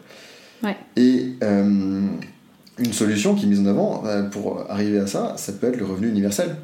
Le revenu universel, euh, c'est une façon déjà de mettre à plat tous les statuts. De dire que ta protection sociale, elle ne dépend pas juste de ton statut, euh, elle est la même pour tout le monde. Je sais que mhm. tous les mois, je vais toucher, je sais pas combien, plusieurs centaines d'euros. Ce qui permet, et notamment pour les travailleurs de la gig economy, d'enlever la peur et le doute quant à l'avenir, de donner une vision de long terme en fait, de pouvoir conjuguer des verbes au futur, de pouvoir se dire je ne suis pas inquiet sur la semaine prochaine, la dans deux semaines, je peux refuser cette mission parce qu'elle ne me plaît pas, parce qu'elle ne me sert à rien, parce que c'est juste pour pouvoir manger en fait que je l'aurais pris, parce que je sais que j'ai mon revenu universel. Ce temps-là en fait que je vais pas allouer à la mission, je vais l'allouer pour me former, pour développer des compétences avec une vision beaucoup plus long terme, ou pour chercher des missions qui me plaisent directement. Et là pour le coup, euh, c'est une solution. Ouais, mais c'est vrai que sur l'aspect euh, sérénité dans la pause, ça peut euh, bah, apporter euh, ouais, une plus grande sérénité et de mieux vivre une période, enfin vivre beaucoup mieux du coup plutôt une opportunité, une période de calme euh, plutôt qu'en stress euh, pour l'avenir quoi. Exactement. pour finir, je voulais qu'on parle bah, de ton projet en cours Working Progress. Oui. donc c'est un documentaire sur lequel tu travailles depuis 8 mois maintenant, presque à, temps plein. Ouais, c'est ça. Gros gros projet. C'est toujours consacré bah, à la transformation du monde du travail. Enfin, en ce moment, tu es en plein tournage. Euh, quand on enregistre là, euh, tu es venu à Paris euh, pour, pour tourner. où est-ce que tu en es Quelles sont les thématiques qu'on va aborder dans le documentaire? Est-ce que tu peux nous donner un peu d'informations? Ouais, carrément. Bah, en fait, au début de notre discussion, moi, je te disais, euh, je sais pas bien ce que je fais, en revanche, j'apprends sur le futur au revoir et je diffuse mm. ce que j'ai appris. Et le documentaire, c'est une façon de diffuser ce que j'ai appris. Euh, alors, ça sera pas uniquement sur les freelances, les freelances en seront une petite partie seulement. On parlera de freelance, évidemment. D'ailleurs, on a dévoilé là cette semaine que la freelance qu'on a interviewée était Louise Racine, qui mm. cofondait aussi le collectif Loukoum. On a eu un, super tournage avec elle la semaine dernière, c'était chouette. Et euh, donc là, ça va être donner le but de ce documentaire, c'est de montrer les différentes alternatives qui existent pour donner du sens à son travail au sein de la thématique du future of work. Montrer que le travail ne se résume pas à l'emploi, que en dehors de l'emploi, tu peux donner plein, euh, plein, de façons de donner du sens à ton travail. Euh, en étant freelance, en étant créateur de contenu, la passion économie, en inscrivant ton action, ton travail, ton activité au sein d'un collectif ou d'une communauté, mhm. et peut-être même de devenir nomade euh, et de vivre en tant qu'entrepreneur, en tant que freelance, en tant que salarié en remote, et euh, du coup, de montrer que même euh, quand le travail est sur régime à l'emploi, dans l'emploi, le travail s'est transformé et que tu peux bosser pour une boîte qui te fait confiance. Euh, donc, ça, mm. c'est la thèse du coup du, du documentaire. on va avoir plusieurs intervenants internationaux si on peut faire les tournages comme tout est, prévu, mais il faut s'adapter. pas mal de plan B pour l'instant, mais dans tous les cas, des intervenants internationaux. C'est un documentaire qui sera en anglais. moi, dans ce documentaire, j'ai le rôle d'auteur, de producteur. J'apparais un petit peu à l'écran, mais la majorité du temps en fait, mhm. pour, le fil rouge. Euh, et, euh, et c'est un projet que je fais en collaboration avec six sociétés qui sont engagées dans cette thématique du future of work. Mhm. Euh, et, et, en fait, ces sociétés, elles m'accompagnent parce qu'on va faire plein d'autres choses au-delà des documentaires. On va avoir des formats hors série, on va avoir des vidéos backstage des, pour partager les coulisses, et on va avoir un séminaire future of work de deux jours euh, dans lequel on va, on va réfléchir à la vision qu'on a du travail de demain. Et puis on aura des avant-premières avec des tables rondes. Donc en fait, il y a plein d'autres choses qui ont été construites sur ce documentaire. Et c'est du coup pour ça que je travaille quasiment à temps plein dessus euh, en ce moment. Euh, et ces sociétés, c'est pour la plupart des, entreprises avec lesquelles j'ai déjà travaillé, d'autres avec lesquelles on commence, mais mhm. il y a un vrai engagement en fait. C'est un engagement qui se traduit au niveau de leurs valeurs, au niveau de leurs pratiques en interne. Comment, comment ça se concrétise? C'est un engagement qui peut être au niveau de leur activité, au niveau de leurs produits, pour des sociétés qui sont en mhm. recrutement, pour d'autres au niveau de leurs valeurs. En tout cas, elles partagent cette vision du futur revoir. Euh, et, euh, et, en tout cas, elles, s'engagent euh, mhm. pour un monde de demain où on a un travail qui, qui, est beaucoup plus large, une définition du travail qui est, qui est complètement différente, qui est plus large que ce qu'on imagine en fait du travail tel qu'on se représente, et qui elles-mêmes veulent donner du sens du coup à leurs collaborateurs, à leurs partenaires euh, autour, qui gravitent autour de l'entreprise aussi. Euh, donc ces sociétés, c'est euh, S3, c'est Randstad, c'est Natixis, c'est le Merit Startup Club, c'est Comet, c'est Little Big Connection. Et donc c'est des sociétés qui, avec lesquelles on collabore quasiment au quotidien du coup pour ce documentaire. Ok, trop cool. Bah, je pense que ça va être vraiment génial. Et pour le coup, c'est un sujet qui peut intéresser tous les âges. Enfin, je me dis, tu as toutes les... tout le monde peut être intéressé, inspiré par ça. Donc j'ai hâte j'ai hâte aussi, il devrait sortir a priori à l'hiver prochain. Euh, là actuellement on a déjà commencé à partager plusieurs vidéos sur les réseaux, euh, des articles aussi, il y aura pas mal de contenu édito euh, qui va sortir. et en, fait on essaie de faire patienter en attendant que le documentaire sorte et qu'on le prépare avec plein de contenus mais qui sont tout aussi intéressants que le documentaire. Mhm. Donc je, vous invite à, aller checker tout bah ça sur les réseaux. Carrément, on mettra le lien. Avec plaisir. Euh, j'ai trois questions de fin euh, avant de terminer. Oui. Alors la première, si demain tu pouvais changer une règle ou une pratique dans l'entreprise, euh, qu'est-ce que tu changerais? Bah, je dirais le télétravail, parce qu'en fait, avec le télétravail, ça donne beaucoup de transformations qui en découlent, comme le management de la confiance, comme le temps de travail, comme même, tu vois, si, si, c'est bien fait, le télétravail, tu as beaucoup plus d'empathie, tu as beaucoup plus de confiance mm-hmm. dans ton équipe, auprès de ton manager. Donc, euh, je dirais le travail quand il est bien fait. Le, télétravail, pardon, quand, il est, bien, fait. Exactement. Euh, si tu devais donner un conseil pour avoir un rapport au travail plus sain, ce serait lequel? Ben, de ne pas considérer son travail comme du travail. Euh, et en fait, de ne pas considérer son travail comme un gagne-pain seulement. et de, le, en fait, de se dire, est-ce que je ferais ce que je fais si je n'étais pas payé pour le faire? Est-ce que euh, même en fait, s'il n'y avait pas une notion d'argent dans l'histoire, est-ce que j'aimerais continuer à faire ce que je fais? Et sinon, qu'est-ce que j'aimerais transformer? Sous quelle modalité en fait je le ferais différemment? Et de, dire, est-ce que c'est possible maintenant de modifier mon travail selon cet idéal? Euh, Donc je, c'est, ce que je changerais. Ok. Euh, et est-ce que tu as une ou deux ressources sur les thématiques qu'on a abordées, à part Work in Progress Que ce soit un film, un livre? Il euh, y, a un livre que j'ai beaucoup aimé, moi, sur euh, la thématique du, de la vision du travail de demain. C'est le livre de Denis Penel, euh, qui s'appelle Le travail, soif de liberté, la soif de liberté, mhm. dans lequel il dépeint les transformations du travail qu'on est en train de vivre, au sens large d'ailleurs aussi, un peu, un peu, comme dans le documentaire, pas simplement centré sur les freelances, mais il parle de, de, tas de transformations du travail. Il commence en faisant une, une sorte de voyage dans le futur dans lequel il imagine le travail de son neveu dans quelques années, peut-être dans 5 ans, peut-être dans 10 ans, mhm. en disant voilà, il sera comme ça, il va être un peu salarié à CDD, en, même temps il va travailler en tant que freelance, et puis il travaillera le week-end parfois, puis la semaine, de temps en temps il fera des activités pour lui. Donc il imagine ça. Il y a son livre ensuite, et puis à la fin, il termine avec 25 propositions très concrètes, euh, des recommandations plutôt au niveau de l'État, pour transformer les structures pour euh, arriver à cette vision en fait. Donc je trouve que c'est un, un, chouette livre, euh, je, je le recommande à fond. Bah super, je le mettrai et je le, je le lirai. Je ferai en sorte de le trouver aussi. Top. Euh, trop cool. Bah écoute, euh, merci beaucoup Samuel, c'était génial. On a appris plein de choses. Merci Jeanne pour l'invitation, c'était un plaisir. Et bah, j'espère qu'on se retrouvera vite autour de tes nouveaux projets. Ouais, on se verra à l'avant-première. Ouais, avec plaisir. À bientôt. Salut. Salut. Si vous êtes arrivé au bout de cet épisode, merci beaucoup, j'espère qu'il vous a plu. Si vous souhaitez soutenir TAF, le meilleur moyen c'est de mettre une note sur Apple Podcast, iTunes ou votre application d'écoute préférée. Vous pouvez aussi en parler à votre entourage pour m'aider à rassembler la plus grosse communauté d'acteurs et de passionnés des changements que connaît le monde du travail aujourd'hui. Pour creuser les sujets et recevoir deux fois par mois des ressources complémentaires et les backstage de l'aventure TAF, je vous invite à vous inscrire à la newsletter que vous trouverez en lien dans la description. Enfin, je suis toujours preneuse de vos retours sur n'importe quel aspect du podcast qui m'aideront à améliorer le format au fur et à mesure. Sur ce, je vous souhaite une excellente journée avec ou sans taf.